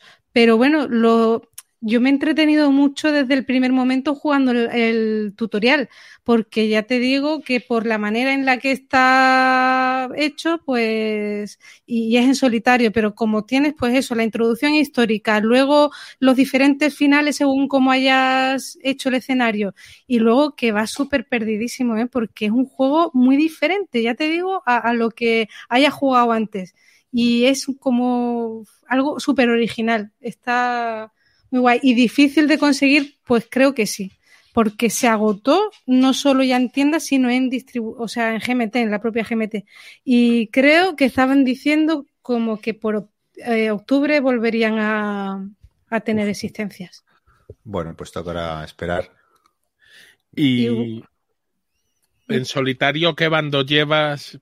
Eh, y luego, que es? El alemán intentando cazar los convoyes de los aliados, los aliados cazando submarinos alemanes no te, te, da unas pautas, eh, o sea, tú llevas uno de los dos bandos y para el otro, pues te dicen, este escenario vas a llevar a los alemanes. Y para el otro bando, pues lo que haces es una serie de tiradas y, tienes que seguir como una especie de diagrama de flujo, pero no es diagrama de flujo que yo los odio. Es algo muchísimo más sencillo. Pues eh, si la situación está así, pues haz esto. Si no, pues tal.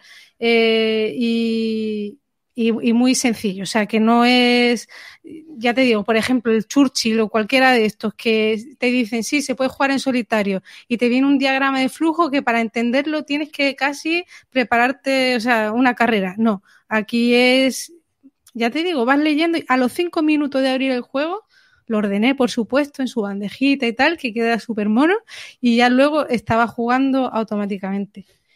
Y, pues que nada, muy bien, pues eh, eso es. Guille, perdona, ¿quieres añadir algo? No, no. pues nada, eso era Atlantic Chase de Jeremy White, publicado por GMT. Eh, le voy a dejar a, Chema que disfrute de los últimos minutos, de los goles anulados del partido. Y nada, yo os voy a hablar. Yo he estado teletrabajando dos semanas en la costa y entonces tampoco he jugado mucho. Entonces he jugado, y bueno, ya que está el solecito y el calorcito, pues voy a hablaros de, si me permitís, la licencia brevemente de dos juegos muy cortitos y mm, yo creo que muy bien, muy veraniegos, vamos, o que encajan bien para pasar, disfrutarlos durante dos semanitas de, o tres semanitas de vacaciones. El primero realmente es, eh, no es un juego per se de mesa, es un libro, eh, a más literal, eh, se llama Crímenes Ilustrados. No sé si os acordáis durante el confinamiento, eh, de un chico, Modesto García, que, publicó a través de Twitter unos crímenes, pone una foto, ¿no? Que se resolvían en la misma plataforma y que se hicieron virales y, bueno, si no suena, pues, eh, pues hacía una especie de, ¿no? Una foto en un tweet de un crimen y tenías que resolverlo y iba poniendo pistas y tal. Y bueno, pues eh, en base a esa idea, pues eh, se publicó este libro eh, que está editado por Plaza Janés, se llama Crímenes Ilustrados, y básicamente cada caso te pone ante el reto de descifrar un enigma, ¿no? A partir de una serie de pistas. Eh, ¿Y cómo se resuelve? Pues observando la escena del crimen, ¿no? Te presentan una imagen con una escena del crimen y a partir de ahí, pues tienes que tirar del hidro, mediante la observación y la deducción, pues encontrar un poco qué ha pasado, ¿vale? No es solo esto, o sea, cada, aparte, cada imagen hay unas etiquetas, ¿no? Eh, por ejemplo, un, cajón, ¿no? Entonces, con un código. Entonces, te puedes ir a una página, a otra página del libro y para ver en detalle qué había en ese cajón. Y, bueno, y luego también, que es una cosa muy chula, que bueno, que te permite también conectarte a internet para buscar pistas y moviditas y tal, ¿no? Y luego añadir también que el juego viene con, o sea, que si, bueno, básicamente lo que tenemos que es encontrar códigos, eh, letras, eh, historias así para descifrar y qué es lo que pasa ahí. Y luego que si te quedas atascado, ¿no? Porque como al final solamente eh, tiene que ver con la deducción y la observación, pues que te viene con, con tres pistas adicionales, ¿no? Eh, que, que pues, si te atascas lo, lo, lo, lo, puedes ver, ¿no? Que te viene con, lo tienes que reflejar en un, en un espejito y, y, te, y te, bueno, lo, lo, ves para poder descifrarlo. Y, y bueno, me, ha parecido, me ha parecido sobre todo un producto muy graniego, ¿no? Porque, porque claro, eh, además yo lo jugué ahí, o sea, lo estaba, estaba en la playita, ¿no? Después de, de trabajar ahí un poquito y sentado en la sillita y yo, voy a leer esto. Y la verdad que se pasa un rato muy agradable, ¿sabes? Estaba bastante, me ha parecido original. Lo interesante quizás eh, por ponerlo, por contraponerlo a otros juegos deductivos, etcétera, ¿no? Un poco que, bueno, es, es esa narración, ¿no? Que es un poco no, no, no tan lineal como, como puede un juego de mesa, ¿no? Que te vas por aquí, te va por allá, sino que aquí tú te, te, te, presentan el caso, observas, deduces y te vas montando tu, tu película, ¿no? Si, sin tener una mano amiga que te lleve, por así decirlo, ¿no? Y, bueno, eso, que está basado pues, básicamente en el pensamiento deductivo y me ha parecido simpático. Eh, oye, para los que no disfrutan mucho de estar ahí ocho horas en la playa y quieren distraerse con algo, pues, eh, pues eh, tienen este librito. Y luego, si luego si queréis comentar, pero hago la segunda reseñita, rápida, eh, que también está jugando a My City de Reiner Nicia, ¿no? Que es, eh, bueno, como es un juego legacy que, de colocación de los setas con formas de polinomios, creo que es, nunca sabré decirlo bien. Polinominos. Polinominos. Polinomios. Polinomios. Y, y bueno, eh, ese típico juego, bueno, básicamente se trata de ir construyendo nuestra ciudad con una serie de fichas. Cada ronda se, le, se, ¿no? se, se desvela una carta de construcción, cada jugador tiene, y entonces vas cogiendo una ficha y colocándola con unas eh, normas de colocación, ¿no? Por ejemplo, que los, eh, que los, si es un edificio a loseta, que no puedes colocarlo en una montaña o, o que si tapamos, si tapamos rocas, eh, pues no nos quita puntos, pero si tapamos árboles, pues si no los tapamos, pues nos dará puntos positivos, ¿no? Y, y bueno, básicamente las partidas son muy... Este es el juego base, ¿no? Que, que se acaba cuando se acaba la, la, la, el mazo de construcción y se obtiene puntos por lo que has dejado descubierto, ¿no? ¿no? ¿Dónde está la gracia del juego? Pues el, el que es un juego legacy que incluye ocho sobres, eh, cada sobre, si, si, si no recuerdo mal, te permite jugar tres partidas, ¿no? Con, con, con las condiciones que te. cada sobre te introduce novedades, ¿no? Que cambian un poco las reglas de la partida, ¿no? Introduce nuevos elementos, etcétera. Y, y, bueno, así de primeras, eh, la mecánica principal, aunque no tiene mucho que ver porque no es mecánica bingo, me recordó un poco a Caruba, ¿no? Porque tú, oye, esta loseta, todos cogéis las losetas y vais construyendo en, como a ti te, te parezca.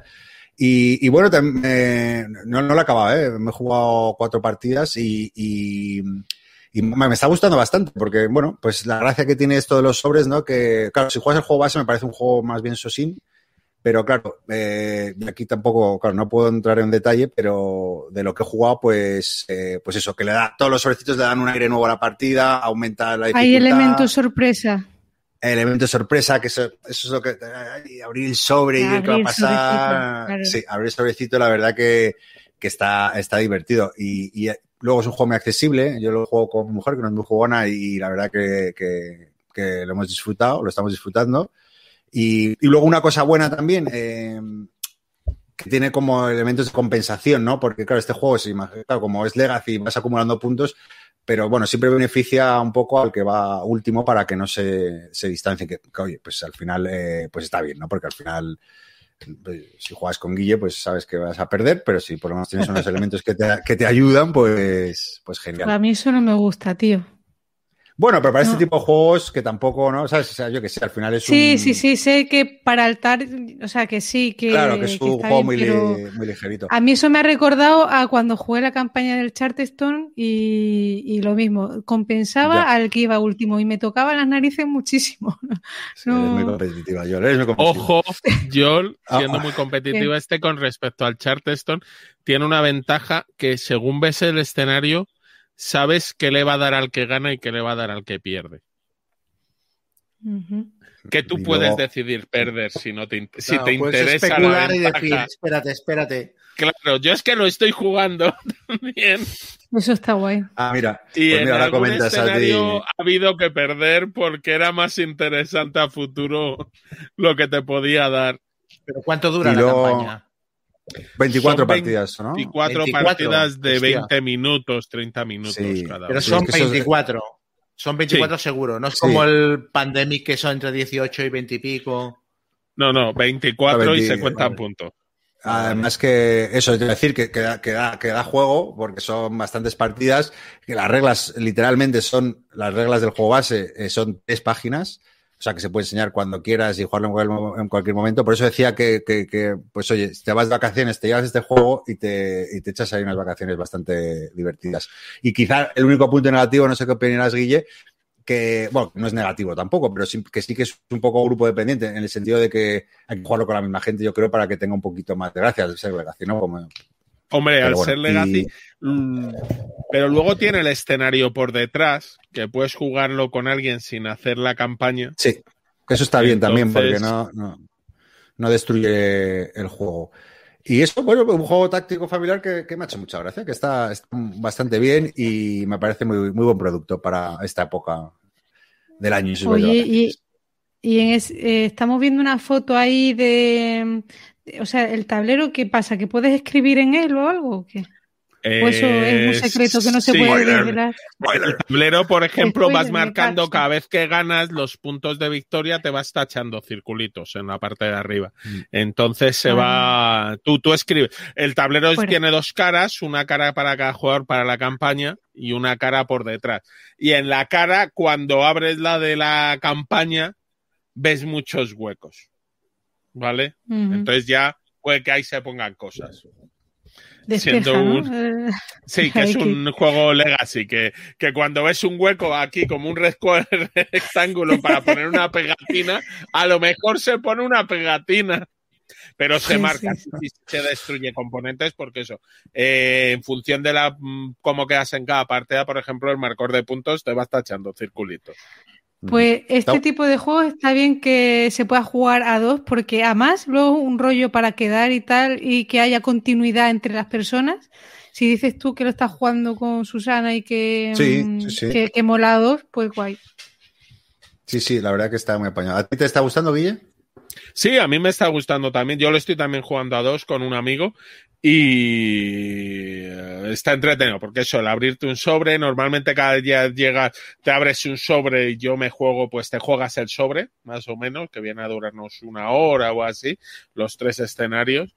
Y, mm, está bastante bien hecho. ¿eh? Aquí el señor Nicia mm, que ha sacado el juego Legacy, aunque él ya sabes que siempre decía que nunca se fija en lo que hacen los demás, eh, esto se le habrá ocurrido, ¿no? No, está, está bastante logrado para todos los públicos. El precio bien, ¿no? El precio sí, no me pareció excesivamente caro. ¿Qué podía ser? ¿40 euros? Tendría. 35 creo que estoy viendo por aquí, ¿no? 36. 36. Y luego hay rebajitas por ahí. Pues sí.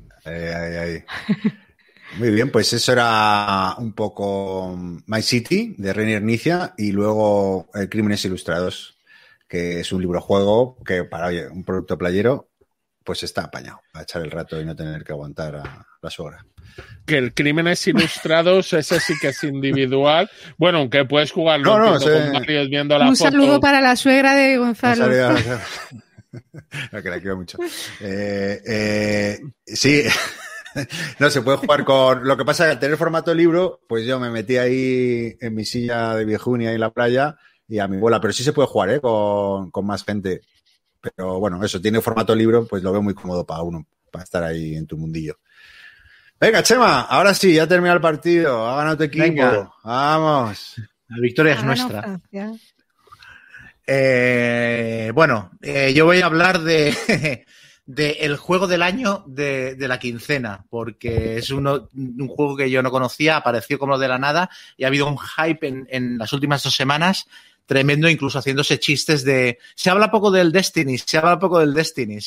porque en realidad todo el mundo estaba, estaba hablando del Destinies. Es un juego de, de Lucky Duck y Last Level, eh, que bueno, son los diseñadores del, de Crónicas del Crimen. Y bueno, em, va a ser una reseña tibia. O sea, va a ser una reseña de un juego que a mí no me ha convencido, pero que entiendo que es un juego que puede encontrar su, fácilmente su nicho de público y de hecho es un juego que a mucha gente le está gustando bastante. Uh, ¿Por qué digo que, por qué aviso que va a ser una reseña tibia? Porque, porque es un juego que tiene un 8,4 en Board Geek y del que la gente está diciendo maravillas en muchos casos. A mí me parece que es una exageración absoluta el 8,4 en Board Geek.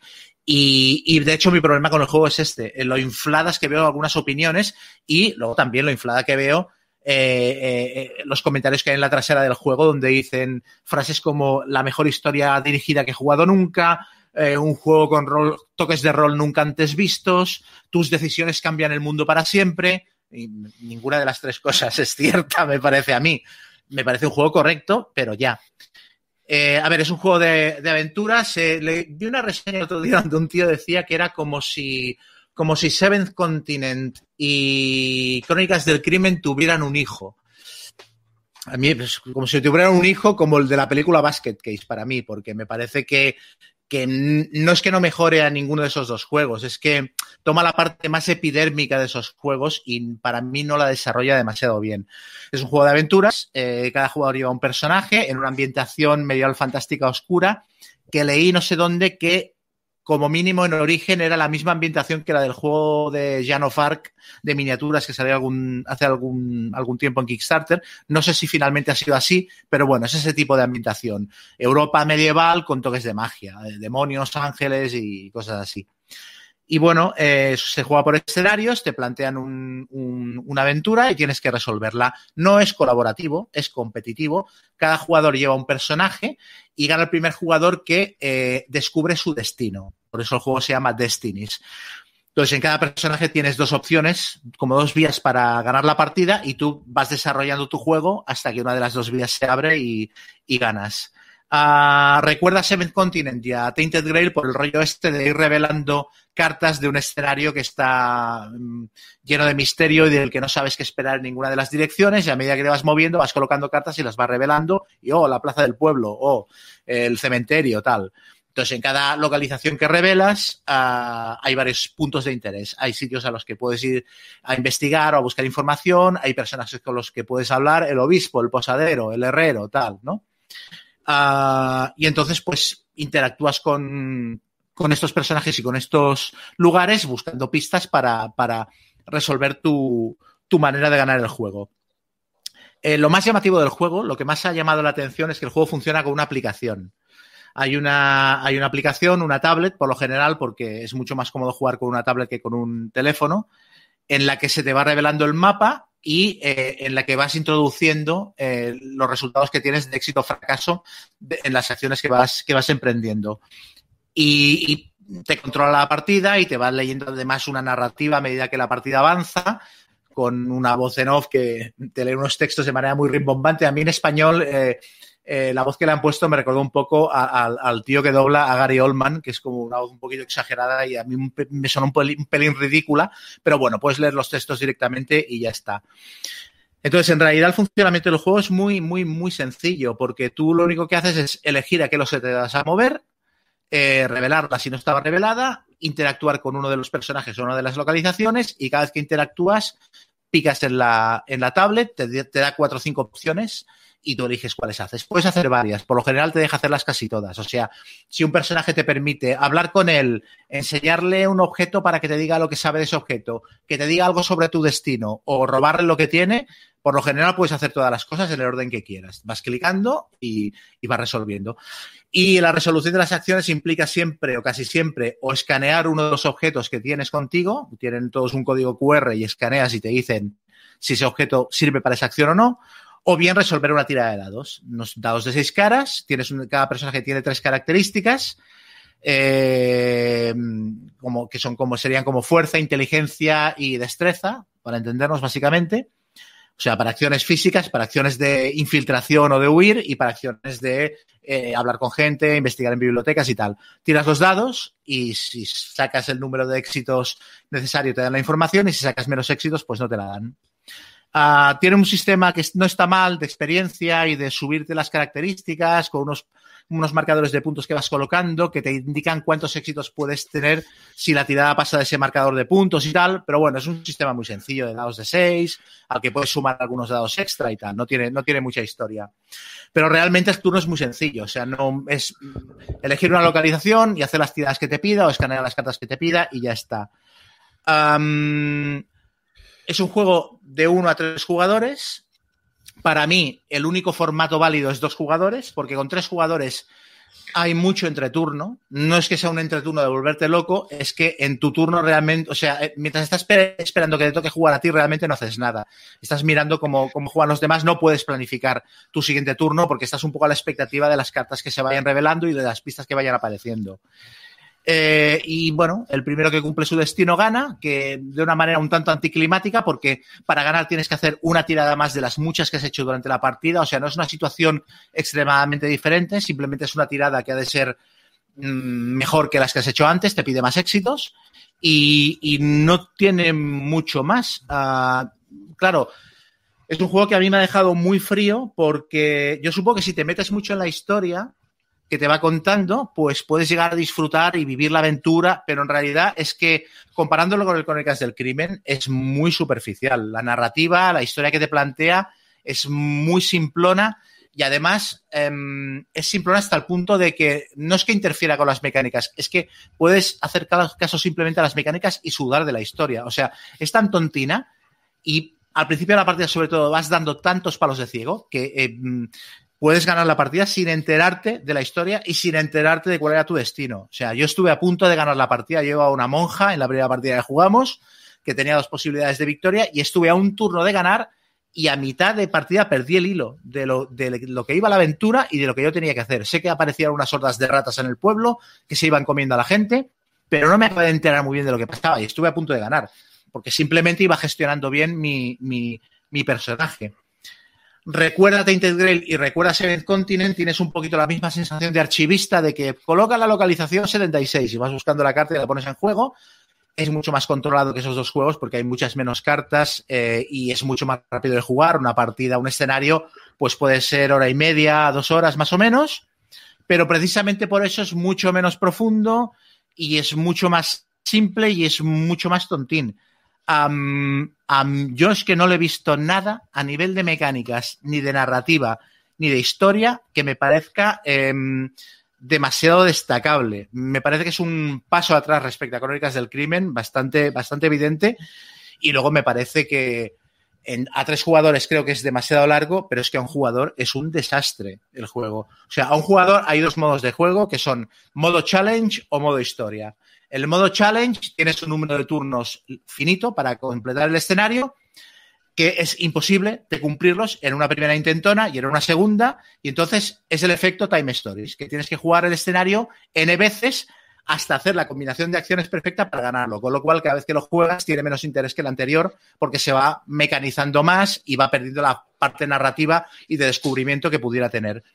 Y si lo juegas en modo historia es todo lo contrario, porque no tienes límite de tiempo, y es imposible perder el escenario. O sea, los malos van avanzando y llega un punto en el cual ya se quedan parados y es como si cogieran una silla plegable, se sentaran a esperar que tú llegaras a forrarles la cara.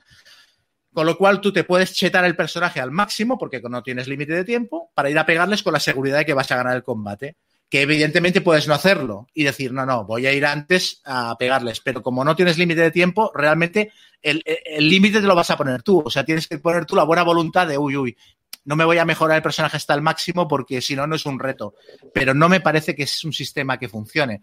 Tampoco entiendo muy bien, de hecho, que el juego sea eh, eh, eh, competitivo y no colaborativo, porque me parece que es un juego al que le pegaría mucho el colaborativo y el competitivo mata un poco esta parte mm, narrativa y lo convierte en una carrera un poco ridícula de los personajes corriendo por el pueblo haciendo side quests y misiones absurdas y luego también eh, es el enésimo juego eh, que me parece que es un estorbo el tema de la aplicación, por mucho que aquí esté más contenido y tal. En el juego en solitario, de hecho, la mitad de componentes sobran.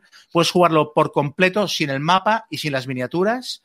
Lleva unas miniaturas muy pequeñitas que son chulas, pero bueno, tampoco. Pero no necesitas el mapa porque está todo en la tablet. O sea, puedes jugar, de hecho, simplemente picando en la tablet y escaneando lo que tienes en tu hoja de personaje. Y puedes completar cada escenario en media hora fácilmente, con lo cual en solitario te has jugado toda la caja del juego en tres horas, si te pones. Uh, entonces, me parece que es un juego que mmm, tiene mucho, o sea, tienes mucho, muchos más puntos en contra y puntos a favor. La experiencia narrativa que te ofrece mmm, no me parece que sea especialmente granada.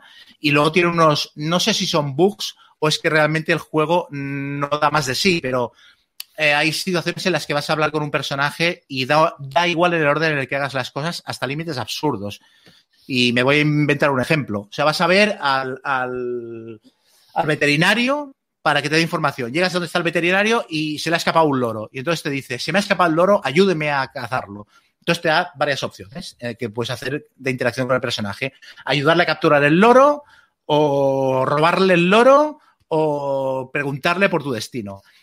Y tú puedes decir, no, no, le voy a ayudar con el loro, entonces como tengo una jaula, la escaneo con la tablet y me dice la tablet, ah, muy bien, utilizas la jaula para ayudarle a capturar el loro, quítate la carta de jaula y a partir de ahora este tío es tu aliado y te acompaña y no sé qué. Y acto seguido puedes hacer la opción de robarle el loro. Y el tío, si le robas el loro, se queda igual y sigue siendo tu aliado.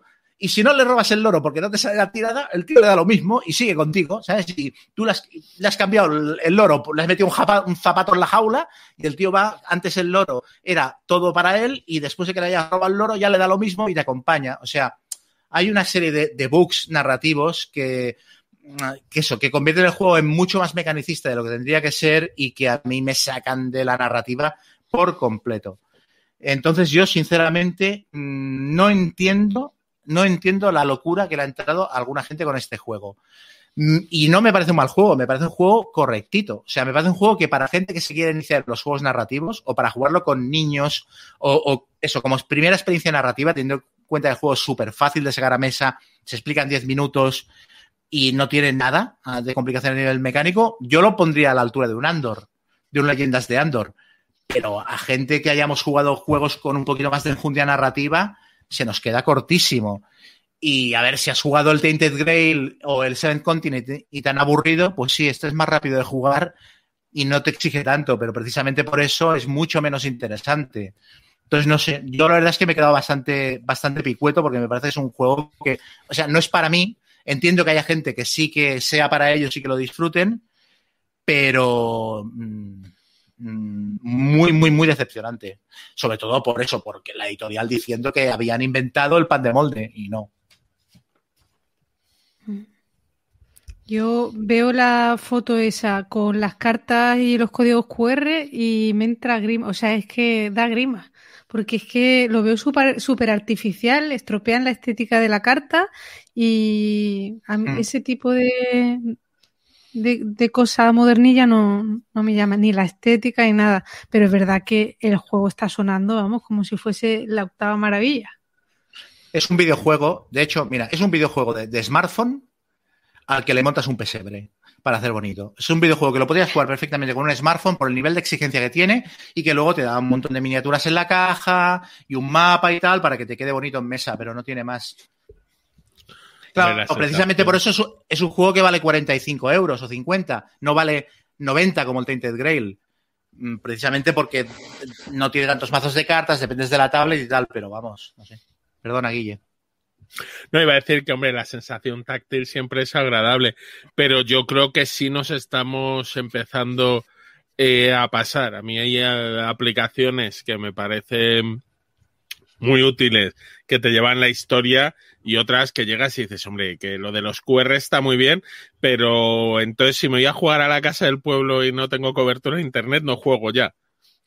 Sí. Que no sí. sé, está yo he oído opiniones mixtas, ¿eh? hay gente que sí que le ha gustado y otros que dicen que en efecto, bueno, pues es uno más. Y lo que me sorprende es, Chema, cómo te metiste en un juego que uno de los que dicen que es un hijo del Seven Continent, juego que sabemos que te apasionó. ¿Cómo te engañaste sí. a ti mismo? Pues por el hype, porque vi, eh, vi tanta gente de repente diciendo que este era el juego que había que comprarse, todo el mundo enseñando fotos y tal, y un par de, o sea, es que todos mis amigos se lo han comprado, o sea, tres de mis amigos lo tienen en casa. Y era plan, vamos a jugarlo este fin de semana, y yo dije, ah, pues llamadme que me apunto, porque me interesa probarlo. Y de hecho me ha pasado lo típico que me pasa con muchos juegos que no me gustan, que digo, voy a hacerle una reseña negativa, vuélvelo a jugar porque no, si no me dirán que con una partida no lo he visto todo y tal. Y del coña en coña me he jugado la mitad de la caja. Para acabar diciendo lo mismo que diría si lo hubiera jugado solo una vez. Pero bueno, por lo menos ya no me pueden decir que no lo he probado en todos los formatos y que no he probado varias misiones. Bueno. Muy bien, pues eso. Nada, hombre. Eso era Destiny's. Destiny's Child. Me viene a la cabeza. Destino final. Que esto que habría un Kickstarter gigante con 20. Ah, no, con, no has dicho con muchas cajas, pero costaba 40 euros. pero no, sé por qué me parecía ver como extras y extras o no. O eso me lo estoy imaginando. No, yo he visto que le han sacado una caja que, creo que es para jugar con, con, cuatro personas, con cuatro jugadores, y luego una caja que se llama Mar de Arena o algo así, que son misiones adicionales. Y también se está hablando de que van a sacar una especie de versión eh, donde el juego no se acaba, o sea, basándose en el motor de este juego, van a sacar otro juego que, que, que sí que tiene un punto más roguelike, que puedes jugar más en abierto y que las misiones son infinitas y tal. Sí, bueno, es que es lo que veía yo, porque al final este es como un juego de aventuras de los que yo llamo los herederos del talismán, eh, pero al final eso, al meterte tanta historia, tanto tal, claro, solo los puedes jugar una vez y eso, si me dices que la historia luego no, no gana, me compro mejor un Runebaum, tercera edición, que es lo mismo, es una carrera a ver quién gana, pero al menos puedo repetirla varias veces. Sí, totalmente. Aparte tiene un punto de aleatoriedad, incluso desde el punto ya, desde el momento en el que al principio de la partida cada jugador tira para un lado del tablero y no sabes si es en ese lado vas a encontrar lo que buscas o no, que tampoco tienes sensación de que ganes porque seas el mejor, tienes sensación de que ganas porque te han salido más las tiradas y has tenido más suerte al investigar una, una loseta que otra. No sé. Mm, en general, o sea, es que no tiene nada que me haga, nada que me parezca salvable y, sin parecerme un desastre de juego, pero eso es lo más paradigmático, ¿sabes? Que, no sé, me parece un, juego, una aprobado correcto. un juego de cinco. Correcto. Correcto, es correcto y punto. Lo, peor, ¿no? Que se le puede decir ahora mismo en la época en la que estamos a un juego. Y de hecho, a mí me parecen los juegos más difíciles de reseñar, los juegos que me parece bueno, porque porque realmente tienes que rascar más para justificar la, opinión, ¿no? Un juego del que rajes, pues puede ser mucho más visceral y un juego que te guste mucho, pues la pasión ya te lleva a decir según qué cosas. Pero claro, meterle interés a un juego de este para acabar diciendo lo que te ha parecido es un poco más peñazo, ¿no? Pues sí. Mm. Gonzalo. Sí, pues nada, eso era Destiny's Child. Eh, perdón. eh, Guille, ¿te vuelve a tocar? Vale, pues yo os voy a hablar de un euro de, ¿De Sí, ya ves, estas cosas que juego de vez en cuando, que es eh, que ha salido para dos, tres semanas. Eh, es el Cosmic, eh, perdón, el Colonias Cósmicas, eh, del diseñador Scott Ains, que este señor eh, yo creo que se hizo famoso empezando a sacar los Tiny Epic y o Pequeños Grandes en español, como el Pequeños Grandes Reinos, Galaxias, y que últimamente tiene una producción amplísima. No sé cuántos juegos saca, pero a lo mejor sacó entre el año pasado y este seis, ocho juegos con varias editoriales. El juego en español lo ha sacado Maldito Games y eh, el juego lo que es un juego de, de un draft de, bueno, de más que un draft es, eh, a cada jugador se le van a dar cuatro cartas de acción al principio de la partida eh, y cada turno tú vas a jugar dos. Las cartas llevan un número que indican en qué orden se van a hacer las acciones. Hay cartas del 1 al 20. Pues cuando todo el mundo elija su primera carta, la pone boca abajo, la da vuelta y el que tenga el número más bajo va primero Y luego, eh, ¿qué cómo modifican una, las acciones, ¿vale? Hay una, eh, luego las acciones que puedes hacer en tu turno son muy sencillas, son o coger recursos de los depósitos que hay, de los almacenes, o construir una loseta de las que hay en el tablero para comprar pagando estos recursos. ¿Qué ocurre? Tanto los recursos en los almacenes como las losetas son limitadas cada turno. Se pone una cantidad de losetas y unos recursos, que es normalmente el número de jugadores. Entonces, hacer las cosas antes te puede interesar para que no te lo pisen los demás. Y eh, luego, bueno, lo que ocurre es que cuanto más alto es el número, mejor suele ser la acción. Después de hacer estas dos acciones, lo que vas a hacer es pasarle las dos cartas a tu, al jugador de tu derecha de tu, perdón, de tu izquierda y el jugador de tu derecha te dará las dos cartas que ha jugado. Entonces la decisión también sobre ciertas cartas es me interesa jugar esta carta o prefiero retenerla un poco hasta que se acerque más el final porque yo sé si la carta es muy buena, entre comillas, se la estoy dando al jugador de, de mi izquierda que también puede usarla. Entonces, en esa mecánica de la elección de las cartas me ha parecido curiosa. Luego con esto vas comprando unos eh, tetraminos, eh, que son las piezas del Tetris, eh, y que son unos polinominos, sí, de cuatro caras. Lo que se aprende en este podcast, ¿eh? sí, bueno, vale. No. Y, y vas tapando tu tablero. Es imposible, como un tablero del patchwork, lo único es, es imposible con las rondas y, y, las cosas que hay, el taparlo totalmente, pero hay ciertas casillas que te viene más interesante taparlas al final de la partida, porque luego eh, hay piedras rojas, piedras azules, piedras marrones, eh, llano, y al final de la partida se eh, puntuar si no se ve ninguna piedra roja, muchos puntos. Que se ve una, algunos puntos. Que se ven cinco, ningún punto. Lo mismo con las azules, las verdes.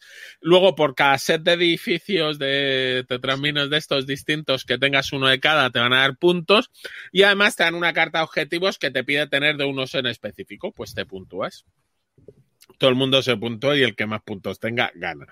Eh, ¿Qué tiene el juego? ¿Qué me ha parecido eh, chulo? Como os digo, lo de la elección de cartas me ha parecido que está bien. Tiene un poco de pique a ver qué van a hacer los demás, si cogen, si no cogen, si me quedan los recursos, el hacerlo antes, después. Eh, el puzzle, bueno, eso, el rellenarlo no tiene nada nuevo, pero bueno, siempre tiene su gracia. Pero mmm, se queda un poquito mejor que un juego correcto, no vamos a decir, creo que tiene alguna cosa innovadora pero tampoco lo veo como algo que diga mmm, es un juegazo, eh, esta mecánica me ha impresionado. Entonces, es un juego eso que está, es agradable jugar, se juega bien, deja acá a todo el mundo con unas sensaciones agradables, pero no acaba, no, no dices es un juegazo o las mecánicas me han sorprendido muchísimo. Gonzalo. Sí, no, lo jugué justo este domingo y, lo has clavado. O sea, eh, exactamente las mismas sensaciones que lo que acabas de contar. La verdad que muy agradable jugar. Eh, eh, me gustó, como, como has dicho tú, lo de lo del draft de cartas y el tener que elegir, teniendo en cuenta que, le va, que, que, luego le vas a tener que pasar las cartas que juegas al siguiente jugador. Luego también lo, de, lo de los recursos está bien medido porque porque, claro, si vas primero, pues va a coger los recursos o no, o sea, que había, había chichita ahí, ¿no? Era, era, era entretenido. Y lo único que me dio la sensación, eh, bueno, con una partida, no puedo, pero claro, yo, yo me centré mucho en, en, mis objetivos personales, que no os comentado, cada uno tiene unos objetivos personales de, oye, si pones este tipo de losetas, te vas dos puntos de primera partida por tantos. Y, y, y, en cambio se me olvidó un poco el del el de por más variedad uno de, de, uno de cada. Y, y, yo pensando, yo, es que vamos, voy a arrasar, por fin gano la partida. Y no, no, ganó el que, el que se centró un poco en, en el este. Pero, pero bueno, es que no, no, puedo añadir nada más de lo que has dicho. Eh, un juego, eso, bastante correcto, sin más. O sea, que no, que bueno, yo, oye, si me lo, yo me lo jugaría otra vez, pero vamos, no sé, tampoco me, me, me dejó un gran pozo. Sí, no, yo estoy en eso. Y además, creo que a dos pierde un poco de gracia. eh, que su número es 3, 4 o 5.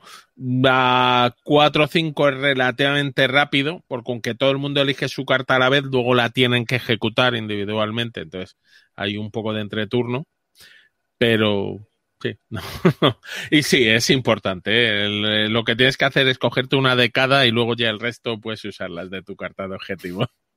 Ya me di cuenta, ya. Muy bien, pues si no sé si queréis añadir algo más. Pues esto era. ¿Cómo se llama en español? Porque estás Colonias cósmicas. Colonias cósmicas, ¿no? Pues bueno, Cosmic Colonies en inglés. Eh, creo que sí lo han traducido al español. Espera que lo mire. Sí, Colonias cósmicas. Del prolífico Scott Almes. Nada, John, tu turno. Venga, pues yo voy a hablaros de, un Kickstarter que me ha llegado, que este año todavía sigo sin haber entrado en, ninguno.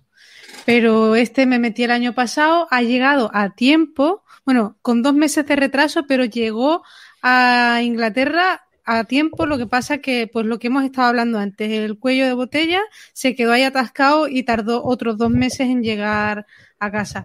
Y es Conan, eh, The Tower of the Elephant, la, torre del elefante. Em, es, es un juego que, que, cumple la máxima del Kickstarter de juego bonito, juego maldito, porque eh, es espectacular la producción y es súper chulo, pero mm, yo lo veía y sabía que detrás a lo mejor no iba a haber un juego tan, tan chulo. Y yo creo que eh, podría resumir la reseña en lo mismo que ha dicho Chema, pero aplicado a este juego, ¿vale? Un juego bastante correcto eh, por el tema que os voy a contar ahora. Bueno, el, el, el, juego, pues em, va sobre la temática de la historia de Conan de la Torre del Elefante, que mm, es eh, Conan está en, una taberna y oye que hay una piedra que, que, le da poder a Yara, que es el máximo enemigo de Conan y tal, y entonces le dicen que él dice que es capaz de robarla y se va, le dicen dónde está, va a los jardines, de los jardines sube a la torre más alta de la, hacia el piso más alto de la torre, de ahí va descendiendo y se va encontrando con una serie de enemigos y tal, y esto es lo que reproduce el juego. ¿Y cómo lo hace? Pues en plan, o sea, eh, festival de, de, la producción, porque lo que han hecho es eh, coger y, dentro de la caja del juego han metido muchas cajas más pequeñitas. Entonces tú cuando lo despliegas lo que haces es poner una caja encima de la otra como las muñecas matrioscas y, y formas la torre del elefante. Y cada piso de la torre es un escenario del juego. Y se juega en modo campaña de tal manera que cada turno es un escenario y es la historia de Conan tal cual. Y eso es lo mejor que tiene el juego porque lo han adaptado muy bien, las ilustraciones son una pasada y viene con un libro de escenarios y te dice, venga, empiezas en la taberna, coges eh, la caja que corresponde al escenario de la taberna, le das la vuelta y tú juegas dentro de la caja, o sea, dentro de la caja es por donde se muevan las miniaturas y, el propio Conan y, los monstruos a los que te vas enfrentando, o a los enemigos, ¿no? Y, precisamente por eso es un poco plof. A ver, la mecánica del juego es eh, de dados tiras los dados y tú tienes unas hojas de personaje y las hojas de personaje te dicen pues mm, lo que puedes hacer con los diferentes resultados de los dados. Esas tiradas la puedes modificar levemente, es decir, puedes a lo mejor descartar un dado, quemar un dado para volver a tirar la cantidad de dados que tú quieras o puedes quemar dos para colocar un dado por el valor que tú quieras cosas muy pequeñas, ¿no? Y, luego el turno es eh, puedes tener tú la iniciativa o la tienen los otros dependiendo del escenario y luego va cambiando, ¿no? Y, y tú lo, único que haces es moverte y atacar y luego eh, o, atacar y mover, ¿vale? Y, y, hacer las acciones con los dados que te han salido, pero las decisiones son mínimas y súper obvias. Y claro, como el escenario es una caja que como mucho es de a lo mejor, mmm, yo qué sé, 5 por 5 pues es que no hay muchas casillas por las que moverte y los enemigos en cada piso siempre van a ser los mismos. ¿Dónde está un poco el tema de la rejugabilidad y de la sorpresa y tal? Pues que cada vez que vas ganando, o sea, que vas eh, derrotando monstruos, vas ganando experiencia, como en este tipo de juegos, y mm, al ganar experiencia adquieres un dado más para el siguiente nivel y además puedes robar una serie de ítems. Y claro, los robas y bueno, pues vas encontrando cosas y es algo pues curioso y tal, pero es que no, no, o sea, que no hay mucho donde rascar a nivel de jugabilidad.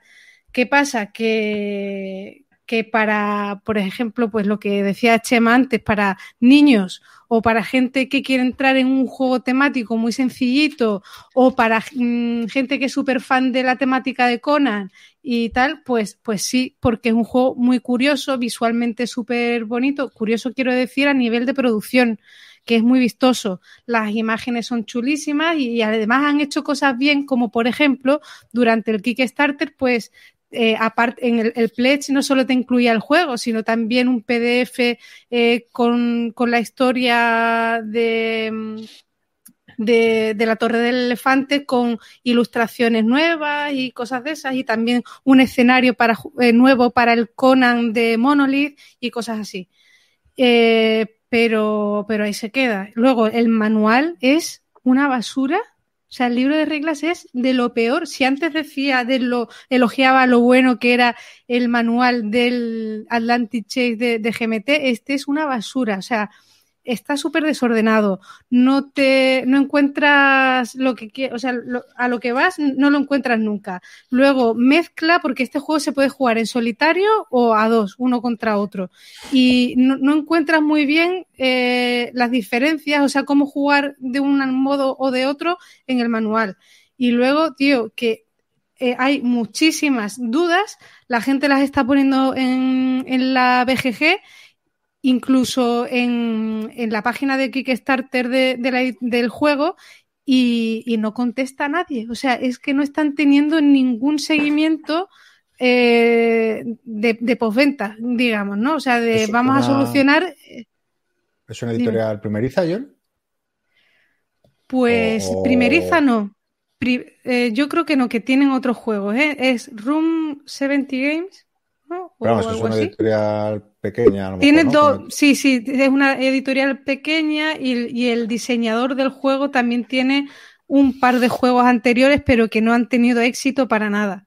Pero, pero que menos, no sé, qué menos que pasarse por la BGG y aclarar las dudas. Que, por ejemplo, el diseñador de Atlantic Chase está encima de la BGG resolviendo todo, súper activo, colgando cosas nuevas, hablando del desarrollo del juego. Pero si es que ahora lo tienen muy fácil y eso le da continuidad al juego y, en caso pues de que haya algo mal, pues se corrige, se, pero es que en este caso, eh, nada, no, no se cumple ninguna de esas y entonces pues está siendo un poco plof. ¿Para quién es recomendable este juego? Pues nada más que para la gente, pues eso que es eh, fan de Conan y quiere tener un juego de mesa chulo estéticamente que poner al, al, lado de los cómics, como hice yo el primer día y ya casi que lo quité, ¿sabes? Y, y luego como juego, ya te digo, para niños pues podría estar curioso, pero, pero, pero ya está. Pero ¿para qué lo recomiendas si, si te ha pestado? No, no, es, curioso, no, en, en, en, año y medio de podcast es la primera vez que te escucho decir la palabra basura. Ayol. Por eso lo recomiendo, por eso digo que si no te ha gustado, pues no, no lo recomiendes. No, no pero... a ver, pa, no, te lo digo súper en serio. O sea, yo, a mi, mi, sobrino viene a casa y yo le saco este juego, ¿eh? Porque, a ver. Eh, claro, es llamativo, ¿no? Y... Es súper llamativo, le va a entrar por los ojos, lo va, va a tirar muchos dados y se lo va a pasar bien seguro. O sea, porque es bueno, curioso. Ahora es un juego de una partida o dos y, y ya está. O sea. Eh... Yo con el, con el Destiny sí, me planteaba jugarlo con, con los hijos de Keka, ¿eh? porque yo creo que haciéndoles yo de guía y tal, ellos se lo pasarían bomba con eso. De todas maneras, tú esto de, de este juego de Conan ya, ya, lo sabías más o menos, porque cuando te metiste en el Kickstarter lo hablamos y tú te metiste por el valor estético del juego. O sea, tú ya tenías más o menos claro que, que era difícil que el juego te convenciera. Pero a ver, como casi todos los Kickstarter, o sea, mm, muchas veces entras sin saber si luego mecánicamente va a funcionar. Tú ves algo estético, lo ves bonito, eh, te llama algo la atención y por eso entras. Pero muy pocas veces, o yo por lo menos, mira que de vez en cuando me leo reglas de los juegos antes de comprarlos. Pero en el caso de los Kickstarter no, porque está todo tan verde que es mentira. O sea, ya luego te viene el juego con muchísimos cambios. De hecho, esta gente en la campaña subieron, hay un vídeo en YouTube de hace un año de, un gameplay que yo por supuesto vi un trocito y luego quité porque es que yo lo quería eh, por, el tema de, las cajas y puntos, ¿sabes? Pero, pero que eso, digo, que no... tú ibas a por, a por, a por el ítem Sí, sí, sí, sí, totalmente. De hecho, es un juego que no vendería, pero para nada, me lo quiero quedar. Eh, las cajas son súper bonitas, o sea, por dentro está el escenario eh, dibujado, las paredes de las cajas, en el interior, pues la taberna pues tiene sus, sus mesas, sus estanterías, sus jarras, su no sé cuánto. Es muy Conan todo. Y pues eso mola. Eh, pero, pero ya está. Una mm. pregunta, dices que se juega o en solitario o en competitivo a dos, ¿no? Sí. Y entonces, eh, el, ladrón, ¿el ladrón medio que sale en el relato, que es el otro jugador, o, ¿O los dos llevan, llevan dos Conans o cómo va esto? No, no, no. Eh, en el caso de jugarlo contra otro jugador, el otro jugador lleva a Yara y sus minions, que son los malos, y el ah. otro pues lleva Conan.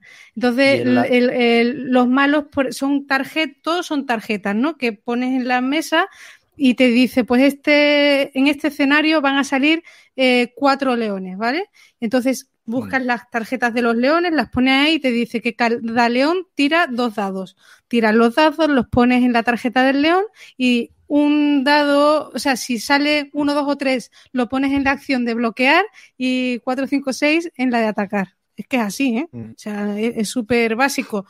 Y, y poco más, o sea que y el ladrón no, sale, el, ladrón del relato, el, ladrón, del, no sé cómo se llama, Taurus de Nemedia, algo así. Sí, sí, sí, sale ah, en el escenario del jardín y es el que te presta la cuerda para subir al, al piso más alto de la torre y en, en, principio está contigo y te ayuda y tal, y bueno, pues... Pues sí, es que es el relato tal cual, eso, eso está muy conseguido, ¿eh? Eso a mí me ha encantado. Además, yo no es que sea súper seguidora de Conan, tengo unos cuantos libros tochos de, Conan porque sí me gusta y tal, pero no soy súper fan. Pero La Torre del Elefante es una historia súper mítica, súper chula, que a mí me flipó desde el momento en que la leí. Y entonces vi el Kickstarter y me faltó tiempo para entrar. Entonces, nada. Ahí se queda. igual es la historia que me parece más chula, ¿eh? De Conan. Pues ahí está Conan de Cimmerian, The Tower of the Elephant. Ahí está. Eh, pues nada, eh, bueno, voy con, con otra reseñita. Eh, rápido, porque aparte siempre me genera un poco de estrés reseñar juegos abstractos con, con, voz y explicarlos. Pero bueno, a ver si, lo consigo. ¿Qué quieres hacer? Con marionetas. Joder, es que, es que claro, digo, ¿cómo coño explico cómo va esto? Pero bueno, es, complicado me, estresa un poco, pero bueno, da igual. Mandala Stones, ¿vale? Un juego de Philip Glowzak, o Glowwas, o como se diga, que bueno que acaba de salir por, por TGC Factory en español. Y es un, juego abstracto, ¿no? Donde nos encontramos un, tablero principal eh, relleno de, de, pilas de cuatro piezas de cuatro colores diferentes y, cada, cada, pieza puede tener uno u otro símbolo. hay dos símbolos por cada pieza, ¿no? Hay 12 fichas amarillas, 12 de un, con un símbolo, otras 12 de otro símbolo. Y luego, eh, en las intersecciones de, ese tablero donde están todas esas fichas que colocamos al azar antes de empezar, hay unos peones que a la vez tienen estos dos símbolos también, ¿vale? Unos peones negros, que son cuatro en total. Y, bueno, pues eh, eh, básicamente, pues el, el, turno es muy sencillo, es un juego muy sencillo, donde puedes o recolectar o sea, puedes desplazar el peón y, en una de las intersecciones que, quedan libres o, puntuar, ¿no? Y entonces, eh, bueno, pues si recolectamos, pues movemos uno de estos peones a, la intersección y podemos tomar todas las piezas con ese símbolo que, tenga el, peón, eh, eh, con una excepción es que, que las piezas que si hay otro peón adyacente, pues esa pieza no la puedes coger, ¿vale? Esta es la, única regla del juego. Y luego, eh, pues esas, fichas que hemos recolectado, podemos recolocar un máximo de cuatro, ¿vale? Eh, las colocamos en nuestro tablero personal, eh, en uno, porque hay cinco espacios, en uno solo de los cinco espacios que tenemos. Y pues cada espacio va a puntuar de forma diferente, ¿vale? Pues, por ejemplo, eh, hay tres sistemas de puntuación. Eh, bueno, cada espacio admite eh, una altura de, cuatro fichas también, ¿no? Y pues en función de si tienes tres fichas, seis puntos. Si tienes una ficha, un punto. Y hay, tres espacios que varía esa, puntuación, ¿vale? Y luego hay otra, otro, otro espacio que es por diferentes colores y, el otro por cantidad que tengas en otros espacios de alturas, ¿vale? Un poco, un poco esa es la gracia del juego, ¿no? Eh, también se puede eh, escoger, eh, antes he dicho la acción de recolectar, pero también puedes hacer la acción de puntuar. Y hay dos formas de puntuar, ¿no? Una que te sirve un poco para limpiar los mazos con las cuestiones de terreno personal, que te permite, pues, todas las fichas superiores que quieras, las quitas y te da un punto por cada ella. Como digo, es un poco para, limpiar. O puntuar, pues, todas las. o la otra forma de puntuar es eliges un color y digo, pues mira, elijo el color rosa porque tengo de los cinco espacios tengo tres montoncitos donde la ficha superior es rosa. Y, bueno, puntúas pues en, aquellos espacios que ya os he explicado cómo era la puntuación de donde se encuentre esa ficha en cuestión. Y bueno, ¿qué es lo...? Bueno, una vez que has anotado, por cierto, te anotas dos puntos y tal, y esas fichitas, pues las colocas en otro tablero formando un mandala. Ahí está el tema, ¿vale? Mandala Stones, por si no lo habéis pillado. Y bueno, ¿qué es lo más destacado de este juego? Pues a mí me... Bueno, que introduce bueno, va un poquito, un pasito más allá, ¿no? A este tipo de abstractos, a lo mejor con lo de la puntuación. La puntuación también determina un poco cuál va a ser tu, estrategia, porque, y luego tienes que controlar muy bien cuántas piezas coges, eh, cuántas te puedes llevar, eh, cuántas puedes, dónde vas a colocar, ¿no? Y porque, como os he dicho, hay cinco, cinco montones diferentes donde podemos colocarlo con puntuaciones diferentes. Y bueno, aunque parezca ser algo muy sencillo con dos reglas, que lo es realmente, pero tiene, tiene su, su gracia, ¿no? Eh, yo qué sé, o sea, ¿qué, colores necesito cuando es tu turno? ¿no? ¿Cuántas fichas necesito? Eh, este tipo de cosas. Y bueno, me ha parecido un juego que, que, que tiene decisiones eh, muy táctico, porque claro, cada turno un jugador va, modificando un poco el tablero, entonces hay que saber leer rápido y detectar dónde, dónde puede estar las fichas que más te interesan y dónde las puedes colocar. Luego también eh, hay unas cartas de objetivo, que cada jugador tiene dos cartas de objetivo y al final de la partida va a elegir una, eh, que le añaden pues eso, una, una capita extra que, como digo, aunque es un juego muy táctico, eh, sí que es cierto que esos objetivos eh, por esa misma razón, mm, hasta que no esté muy, muy encarado el final de la partida, no, los vas a poder llevar a cabo, porque, porque, claro, continuamente estás haciendo montones, deshaciéndolos, haciendo y deshaciendo. Entonces, realmente es hasta el final de la partida cuando dices, bueno, vale, preveo que quedan pocos turnos, voy a intentar cumplir este u otro objetivo. Y, bueno, también lo de los objetivos, pues sirve de añadirle para darle un poco de rejugabilidad. Luego, la, sobre la producción, la verdad que es súper chula, con fichitas de, de, baquelita, pero sí que le pongo una pega, que es que los, como os he dicho, que, que las fichas y los peones. Uy, coño, qué susto. Ah, el... perro de Yol le gusta el mandar a Stones. Hoy nos estaban diciendo que echaban de menos al perro y que era la mejor aportación del programa y parece que el tío lo, lo ha oído. ¿eh? Y viene aquí a reivindicarse. Exacto, qué mierda es esta, sácame fuera. Para unirse a los eh, grillos de nuestro programa. Exacto, exacto. Pobre perritos que no, pueden salir porque estamos aquí enfrascados. No, lo que decía, que una, una pega, la única pega que le pongo al juego, que, lo, que, la, que, como os he dicho, las fichas y los peones tienen dos símbolos, son muy parecidos y que a veces eh, es difícil distinguirlos y que hubiera sido muy fácil poner dos símbolos que se, que se distingan muy bien. Pero bueno, eh, una chorradiña, porque la verdad que el juego está muy chulo con todo esto. Y eso, eh, bueno, el veredicto, pues es que un muy buen abstracto, la verdad que muy entretenido, un juego un poco en la liga de azul, Dragon Castle, en cuanto a dificultad. Tiene esas cositas que de los objetivos y tal, que le añaden ahí una capita. Y, y buen, juego, sí, muy correcto, muy entretenido y, y fácil de sacar a todos los públicos. ¿Es baquelita lo de las piezas o qué? Yo le llamo todo baquelita, pero sí, creo que es como las del hype, ¿no? Eso son baquelitas, ¿no? Sí, sí, sí. Pues,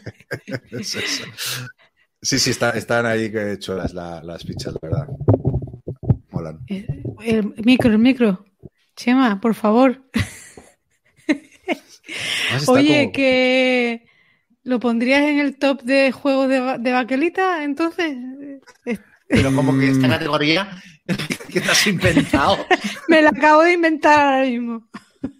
En el top de tal, no, no, sé si, no, no, o sea, me ha gustado el juego, me parece buen, buen juego, pero no, no lo metería eh, o sea, no me ha sorprendido tantísimo como para. Aunque es, que la verdad que es original, pero bueno, pero son. Pero no, no sé. Uh, no, no, lo podría ahora mismo en un top 10 de juegos abstractos. Pero bueno, a ver. a decir eh... de juegos de baquelita, digo, le, digo ella ha enloquecido y él detrás, o sea, siguiendo el juego. Sí, sí, no, mi top de juegos de baquelita, no, no. Pero es que eso, buen juego, buen juego, pero no sé si como para ponerlo en mi top baquelitas, efectivamente. el tiempo dirá, el tiempo dirá. A lo mejor sí, who knows. Venga, pues eh, nada, esto era mandar Stones. Eh, Chema. Venga, yo un juego que voy a poner en mi top de juegos neoprenos y cartones. es un, es un juego muy, muy loco que yo quizás era el juego que más estaba esperando de todo el 2021. Me habéis oído hablar de él alguna vez, que es Cosmic Frog, que es eh, un juego de, que lleva esas ranas cósmicas gigantes, ranas de dos millas de, de altura que, que, se comen, que se comen planetas en la dimensión cero y tal. En realidad se están comiendo los restos de un planeta que ha estallado y se van comiendo como los territorios de ese planeta. Se comen un desierto, se comen una montaña y tal. Uh, es un juego que. Es un juego que la primera partida que jugué me pareció tan mala, tan jodidamente mala, que dije, eh, esto no puede ser así de chungo. Me fui para casa pensando, tengo que volver a jugarlo porque no puede ser. Y le he dado más partidas y cada partida me ha ido gustando más y ahora me parece que es un juego divertidísimo. Eh, no así los jugadores que jugaron la primera partida conmigo, que no quieren volver a verlo ni en pintura. Entonces yo he llegado a la conclusión de que es un juego que puede polarizar mucho a la gente y que gustará, tiene un nicho muy estrecho de jugadores a los que puede gustar, que es básicamente jugadores a los que les gusten los abstractos, pero a los que les guste el caos también, porque es un juego abstracto, pero eh, básicamente de gestión del caos. Hay un montón de factores que te van a, que van a estirar en contra de toda la tracción que tú hagas en la partida y tú vas a intentar tener que gestionar eso para, para compensarlo. O sea, tienes que em, es como nadar contra corriente todo el juego porque, porque no puedes mm, planificar la mayoría de las cosas que pasan. Ya digo, llevas a ranas gigantes que básicamente eso se van comiendo porciones del porciones del tablero. Entonces, a ver, sin entrar en muchos detalles de mecánicas, pero tú con las ranas te puedes ir moviendo. El tablero es hexagonado y está lleno de, de losetas de terreno, que esto es lo más peñazo del juego. Tienes que montar eh, como 100 o ciento y pico losetas de terreno eh, entonces te vas moviendo por el tablero y puedes o saltar o comerte la loseta en la que estés o saltar del tablero hacia afuera a lo que sería el éter, que es toda la zona que rodea el tablero del, del planeta. Puedes combatir contra otras ranas dándoles de hostias. Las ranas son inmortales, pero cuando les pegas un piño las puedes mandar a otra dimensión y entonces se quedan como ahí flotando y pierden turnos y tal. Y luego cuando te comes las losetas de terreno, te, se te quedan en el buche y cuando le pegas a una rana con la tuya, escupe todo lo que tiene en el buche y pasa, pasas a quedártelo en tu buche. Entonces, que esto también tiene bastante gracia. Entonces, otra cosa que, otra cosa que puedes hacer en cierto momento es salirte del tablero para expulsar lo que llevas en el buche y entonces lo pones como en tu guarida, que es tu tablero de victoria. Y en el tablero de victoria lo que haces es colocar las losetas que vas acumulando durante el juego de una determinada manera para puntuarlas al final de la partida. Y luego también cuando expulsas a otra rana a las, a las dimensiones exteriores, se queda, aparte de perder sus turnos hasta que no consigue salir de allí, se queda como flotando y se queda, eh, su guarida se queda desguarnecida y entonces las demás ranas, los demás jugadores pueden ir ahí a joderle las losetas que tenga. Entonces es un juego bastante de enfrentamiento directo que además tiene como muchos modos de juego. O sea, eh, yo creo, después de haberle jugado cuatro o cinco partidas, creo que lo fundamental es que haya cuantas más ranas en juego, posible, mejor. Salta la rana. Salta la rana, que ole ole, salta la rana. O sea, eh, cuatro ranas o seis como mínimo. ¿Esto qué significa? Que si juegas a cinco o seis jugadores, una rana por jugador, pero si juegas a tres, por ejemplo, dos ranas cada uno, porque la fiesta está en que el tablero esté atestado de, ranas para que cuando te toque siempre tengas opciones con las que hacer tu turno, improvisar y, sacar el máximo partido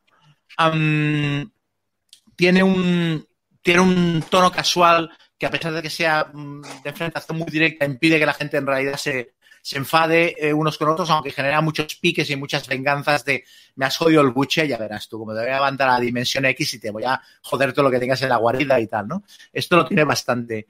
Eh, y luego, em, lo que he hablado antes del factor caos, o sea, todo es caos en el juego. O sea, la iniciativa el orden de juego viene, tú generas un mazo con cartas de cada jugador y vas sacando cartas del mazo y eso indica a quién le toca jugar cada vez. O sea, e, es, imposible calcular la estrategia que vas a hacer a tres turnos vista porque a lo mejor juegas tres veces y luego estás hasta que se agote el mazo sin jugar o a lo mejor al revés, no juegas hasta el final del mazo o tus turnos están repartidos y luego también hay unas, hay unas cartas de meteorito que aparecen en medio de las cartas de iniciativa, que es que cae una chufa en medio del tablero y explota una parte del tablero y se carga los setas. Y entonces la zona en la que pensabas ir a alimentarte desaparece y ya no la puedes utilizar. Luego también hay algunas losetas que son como de, van haciendo avanzar el final de la partida, que son como grietas dimensionales. Cuando han aparecido cuando se giran X losetas del tablero y, son grietas dimensionales, se van colocando en un, marcador y cuando hay seis o ocho, no me acuerdo, se acaba la partida de repente, de golpe. Entonces, claro, todo esto lo tienes que gestionar para intentar optimizar tus turnos teniendo en cuenta que controlas pocas cosas de las que te vayan a pasar. Pero al mismo tiempo tienes que ser suficientemente ágil para, para eso, para, para compensarlas. Luego también hay eh, tarjetas de habilidades para cada rana. Las tarjetas de habilidades Mm, son poderes, lo típico, que rompes las reglas del juego, pero que también ah, te dicen cuántos dados de ataque, o sea, qué tipo de dado de ataque tiras en, cuando combates en, el Ether, cuando combates en el tablero, cuando le intentas saquear al otro la guarida. Y esto tampoco te puedes agarrar muy firmemente porque hay varios momentos en la partida en la que las habilidades cambian, las pierdes y, y recibes una habilidad nueva. Entonces, todo esto lo tienes que intentar gestionar de la mejor manera posible. Entonces, el resultado final es un juego que es súper old school, porque todas las mecánicas, lo de la iniciativa, lo de que el combate vaya a tirar de dado, todo por separado es como muy viejuno, pero la originalidad del juego es la mezcla de tantas cosas eh, a la vez. Y esto le da, un, le da una sensación como muy, le da una elegancia muy extraña, porque todas estas reglas combinadas uh, pegan muy bien, son, son, son muy temáticas y son muy divertidas. Eh, y nada, aparte de esto, pues es un juego que gráficamente es muy bonito. O sea, el tablero de, neopreno, es muy chulo, las miniaturas de las ranas dan ganas de pintarlas, están súper curradas. Tiene todo un tono lisérgico y de ácido súper guapo. Es un, juego para jugarlo mientras estás escuchando Tame Impala o cualquier grupo de rock psicodélico, porque ese es el tono.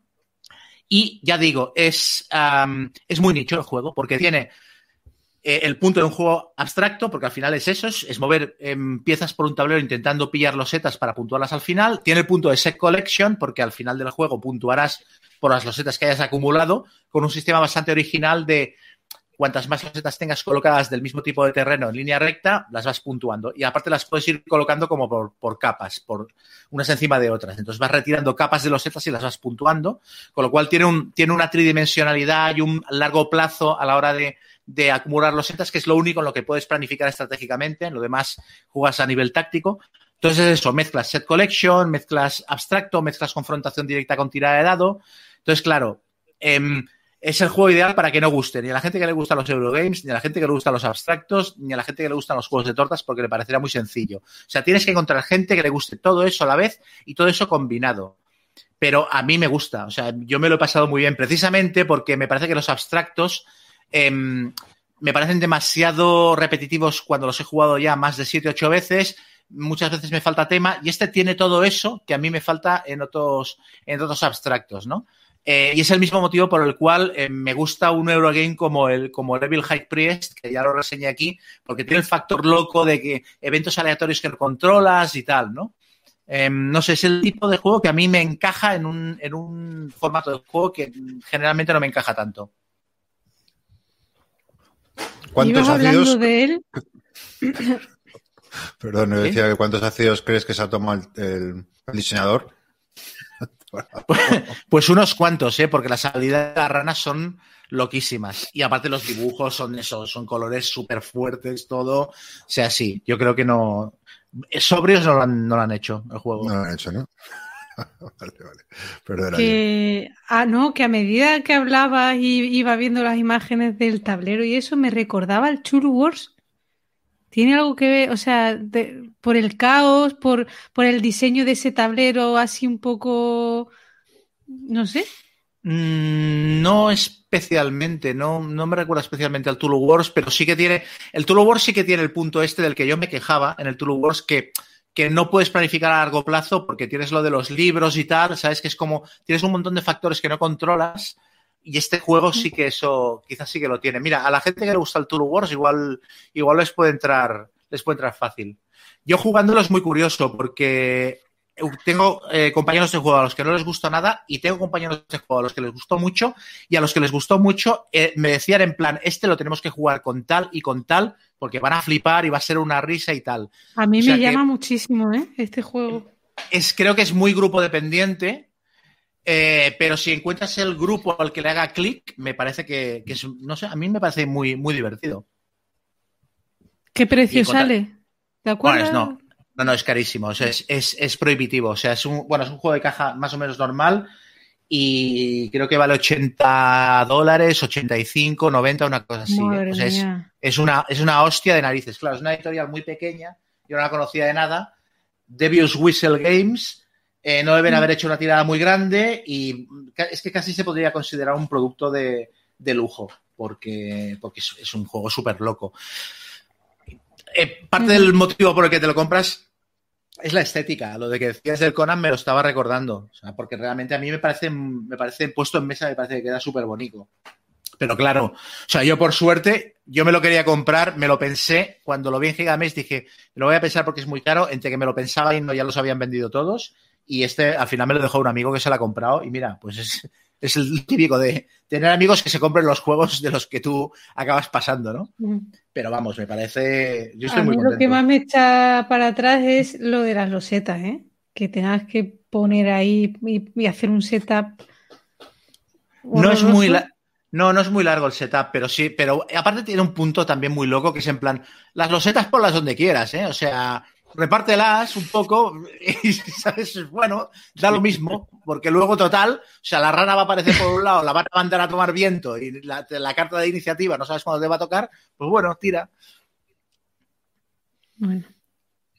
Pero bueno, vale, vale, yo creo que vale la pena. Es, es un juego completamente diferente a cualquier otra cosa que hayas, que hayas probado en, en abstractos. O sea, porque no, o sea, generalmente los abstractos son control absoluto, no tienen este nivel de caos. Como muchos sacas fichas aleatorias de una bolsa y tal, pero es que en este juego es que no controlas nada.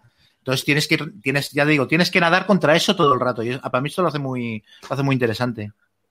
Lo curioso es que lo llamas abstracto con tanto caos, pero con unas ranas ahí, un tema en efecto lisérgico, pero no sé por qué dices que es un abstracto. ¿A ti qué te llama? Me, mm, es que cuando lo jugué a, a cuatro no tuve tanto esta sensación, pero cuando lo jugué a dos, estábamos jugándolo y decíamos los dos, hostia, es que es un poco como si estuviéramos jugando al Hive.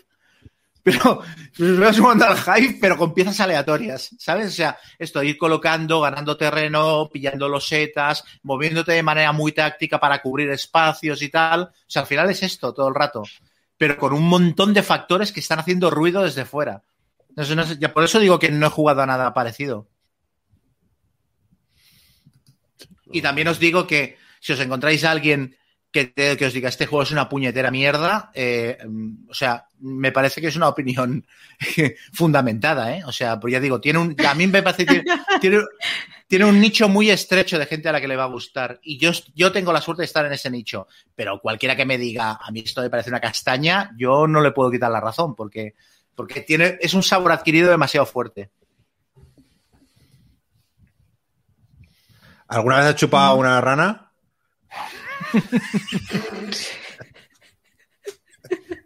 Pero, Eso pero creo jugando, que lo hizo el diseñador. jugando o en la vida real.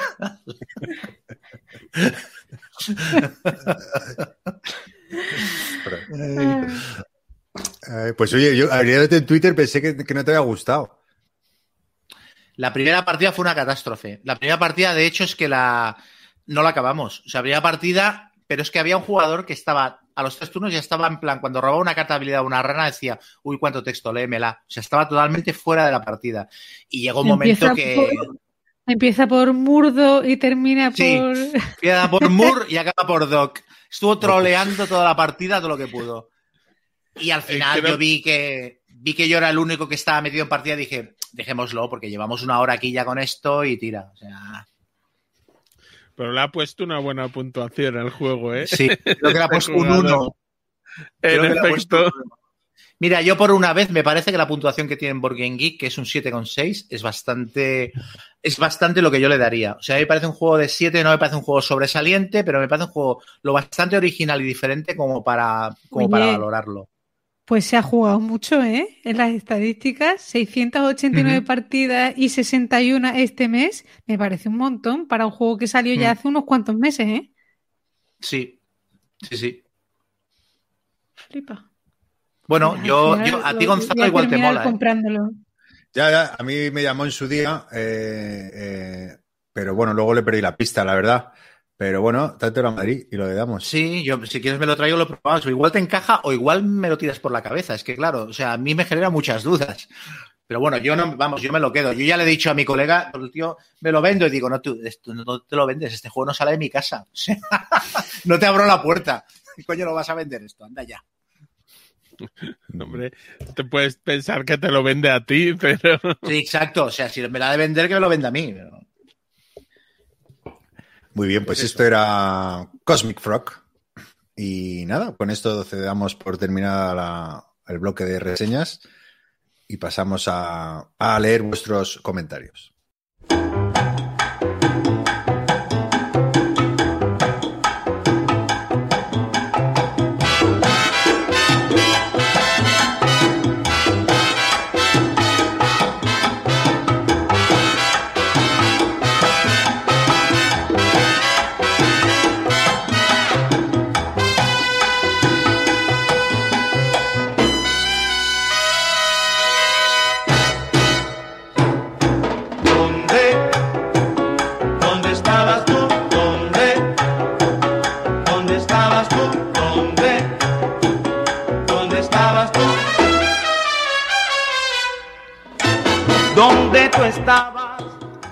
Y nada, empezamos por Calvo Exposito que comenta, da su opinión sobre, sobre Spartacus, un juego muy, muy de su gusto. Eh, sí, para quien no lo conozca, pues tiene un podcast se llama Por los Opuestos y, y reseña juegos con series. Y bueno, comenta que, que el Spartacus, eh, que parece que es un juego que, que sintetiza el puteo y que viene acompañado de, de mecánicas simples, ¿no? Pero eficientes, ¿no? Como la subasta del combate.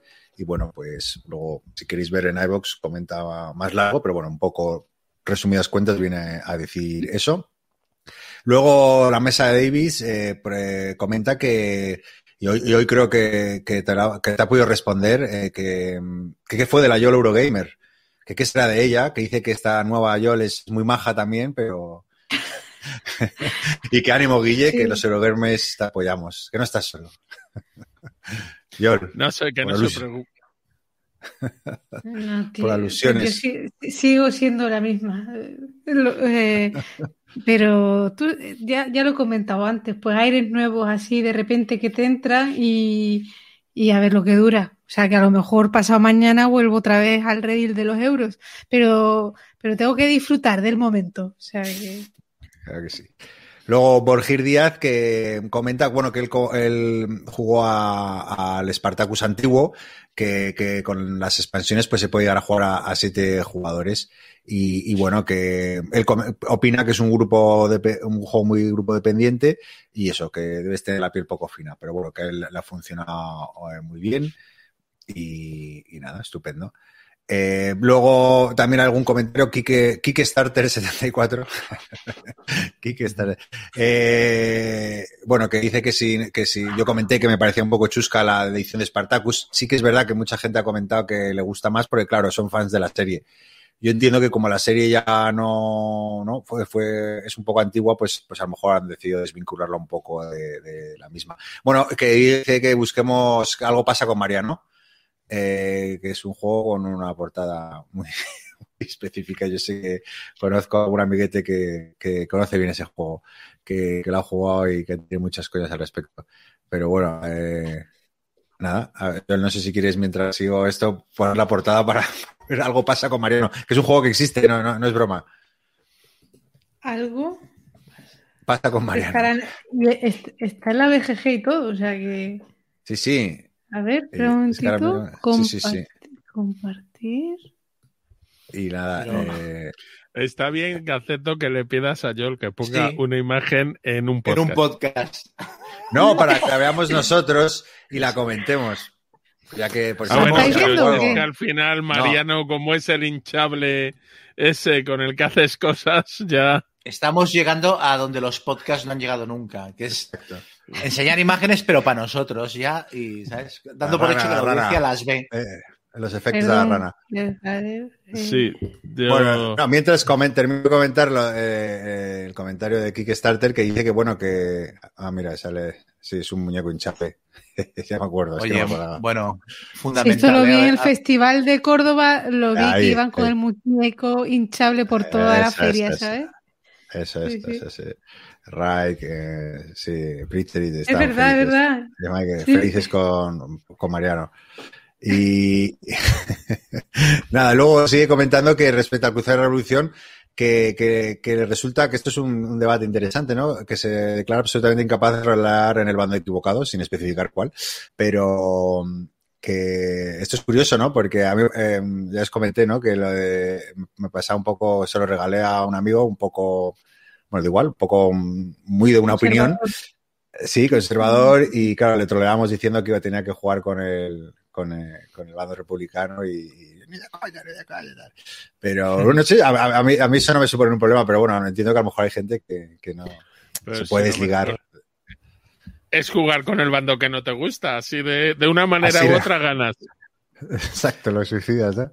Ganas Joder, por ganar. eh, se habló mucho de cuando salió el Labyrinth, eh, que trataba una guerra muy reciente y los se Mm. lo ponían a, a los eh, em, a los americanos, a los, a los soldados estadounidenses y, y- y no sé, y decían algunos que eran incapaces de ponerse a jugar en el bando, ¿sabes? Y no sé, yo creo que, que hay gente que es muy sensible a todas estas cosas y que no. Mm. A Bueno, mí me da exactamente claro, es igual, que- la verdad. Yo es una simulación y es no, no sé.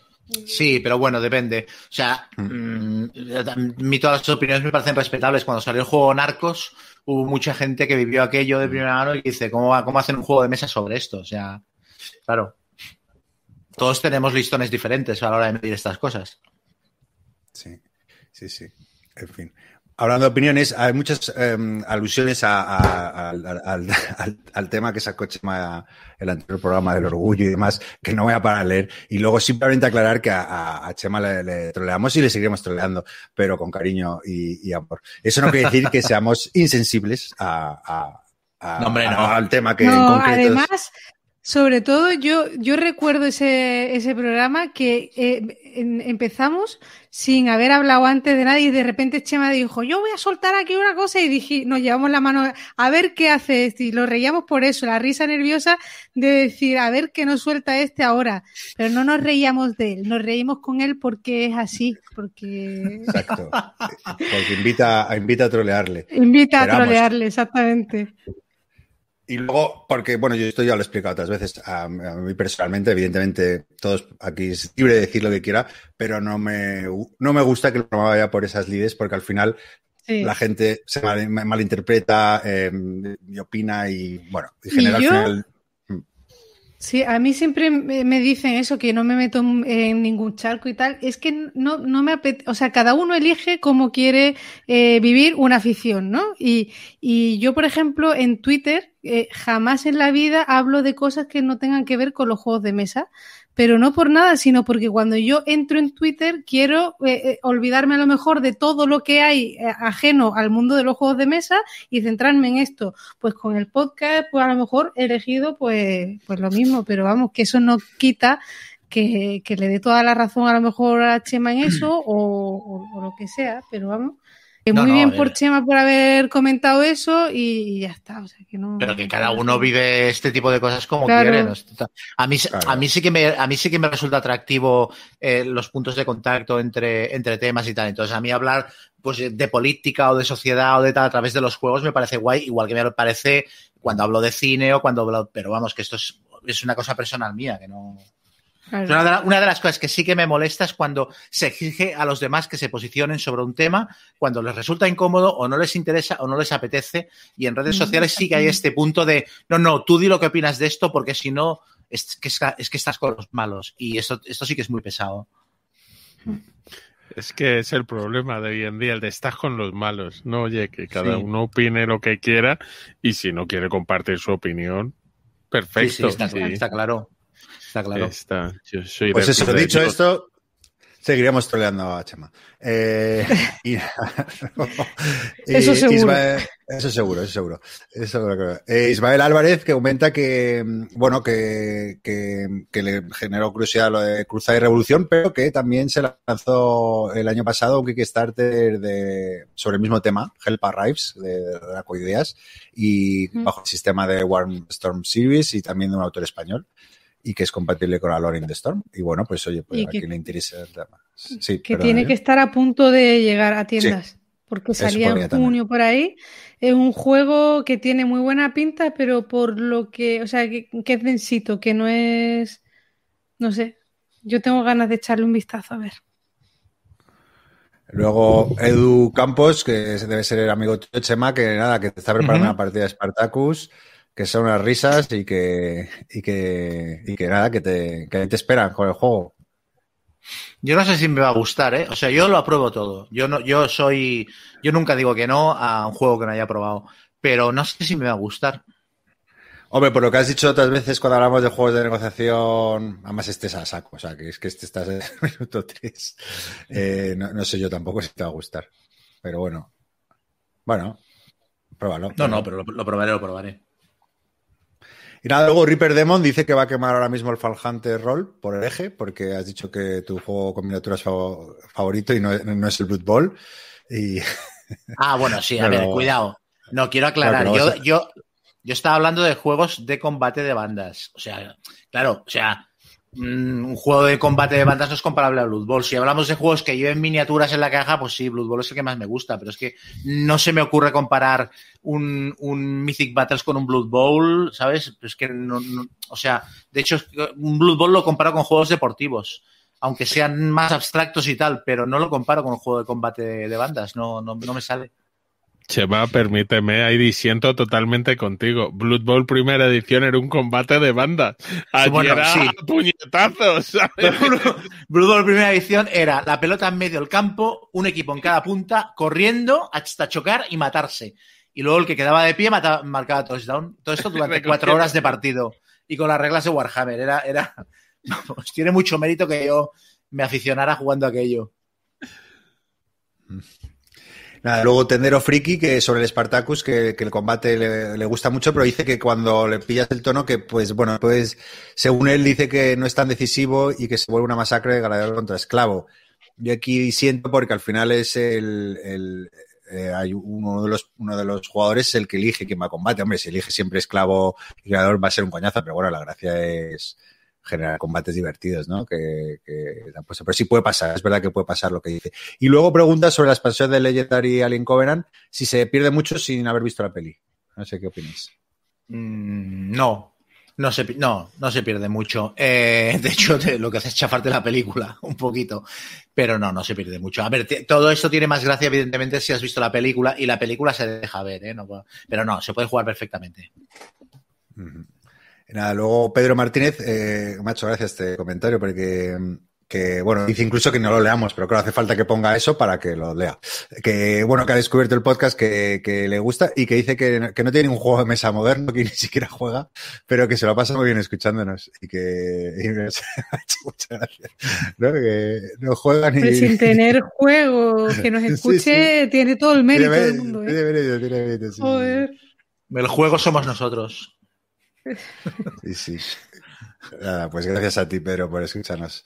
Eh, luego David Gómez Reyoso, que si no me equivoco es el autor de Cruza y Revolución, ¿no? Sí. Sí. Pues sí, eh, sí. nada, agradece a Joel eh, el- la, la reseña y que bueno, que confía en que siga gustando y que, y que nos anima a los demás a probarlo. Yo lo voy a probar creo que muy prontito, porque mi vecino ya lo ha jugado, ya se lo sabe y ya me lo puede explicar.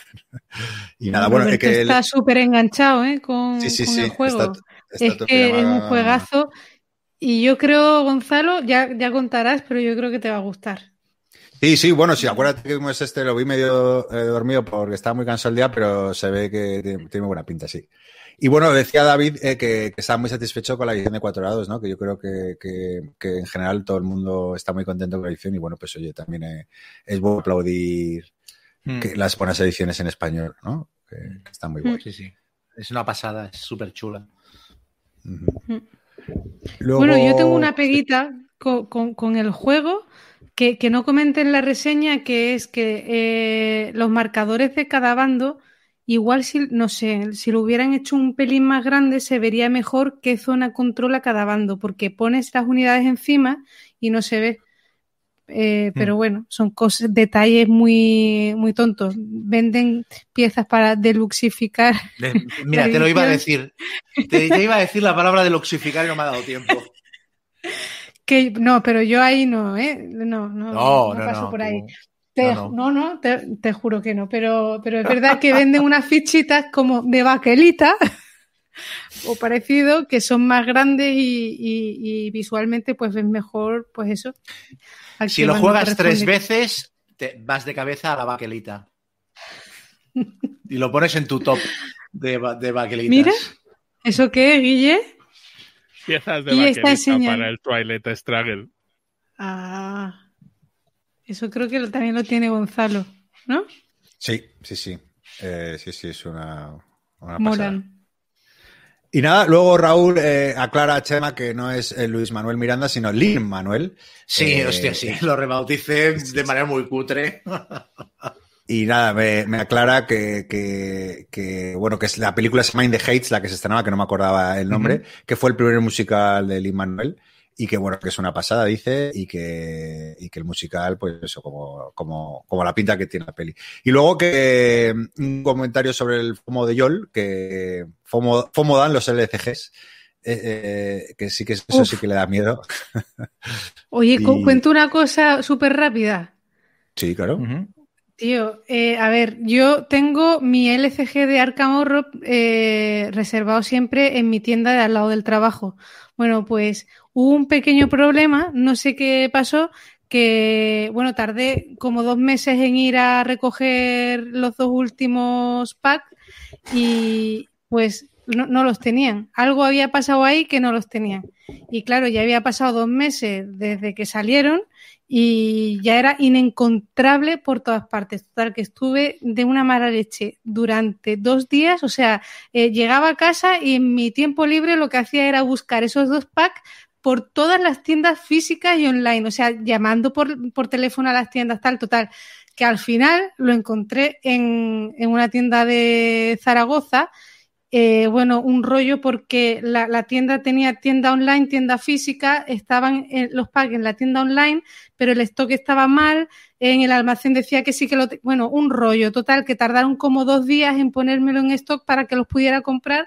Me llegaron y ahí están, sin, sin abrirse y, y, y, sin jugar.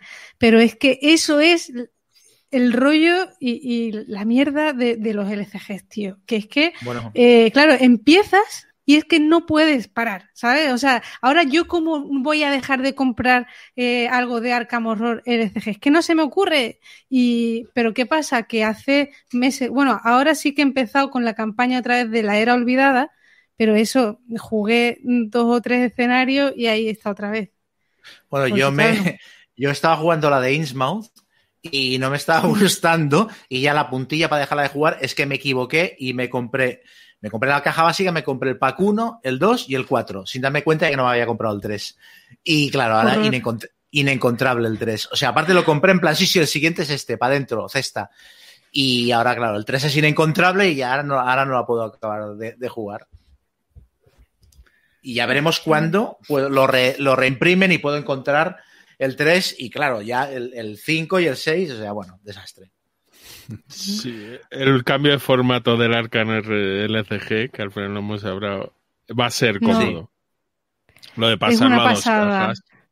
Yo que decía, venga, que ya, que me bajo aquí, que ya no compro nada más. Ahora cambian el formato y ahora, en vez de tener que ir comprando mes a mes cada pack, pues hacen una cosa muy chula, que es dividirlo en dos cajas y en una caja tienes a todos los investigadores y en otra caja tienes todo lo que se refiere a la campaña. Entonces hay jugadores como yo que el tema del deck building pues pasan bastante, que la caja de los investigadores pues puedes pasar y centrarte solo en lo que es la aventura en la campaña. Chema se lleva las manos a la cabeza, no, pero esa, que... No. O sea, vas a jugar una campaña en la Antártida y vas a ir con el trompetista y el, y el de la guitarra y el pero, perro, ¿no? Pero si, Te vas a si han, comprando pero, la caja con el piolet, el personaje, me, no sé qué, el explorador. Me la voy a comprar, pero vamos, los exploradores que han salido no tienen mucho que ver con la campaña, ¿eh? O sea, ya, han, sé, ya han salido spoilers. Sí, yo sé lo que tú quieres decir, de que están temática, orientados, orientados claro. a, a la campaña, pero yo realmente si fuera fuerte mentalmente no me compraría la caja de los de los, de los investigadores porque voy a pasar olímpicamente de ellos y a mí lo que me gusta es la historia y me da exactamente igual con quién la juegue pero al final pues mmm, terminaré comprando todo a mí me parece un muy buen formato pero cuidado, ¿eh? Porque para mí esto significa dos cosas. Uno, no sé hasta qué punto es un canto del cisne para Fantasy Flight, porque el formato anterior le funcionaba muy bien y le permitía estar en mantener a la gente pendiente cada tres semanas para comprárselo todo. Y esto, en cambio, implica que sacas una campaña, la gente se la compra y desapareces de sus vidas hasta que saques la siguiente y ya no estás presente como un goteo de ventas en las tiendas.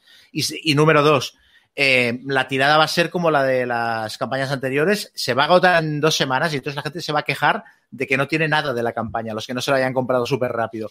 O sea, no va a ser la panacea este formato, ¿eh? Pero no. es más sencillo que luego te lo recompres y cuando lo reediten la gente lo sepa que, que empieces. A mí me faltaba el pack 3 y el 4, sí, no espera sí. que el 5 y el 6 son productos estancos para las tiendas.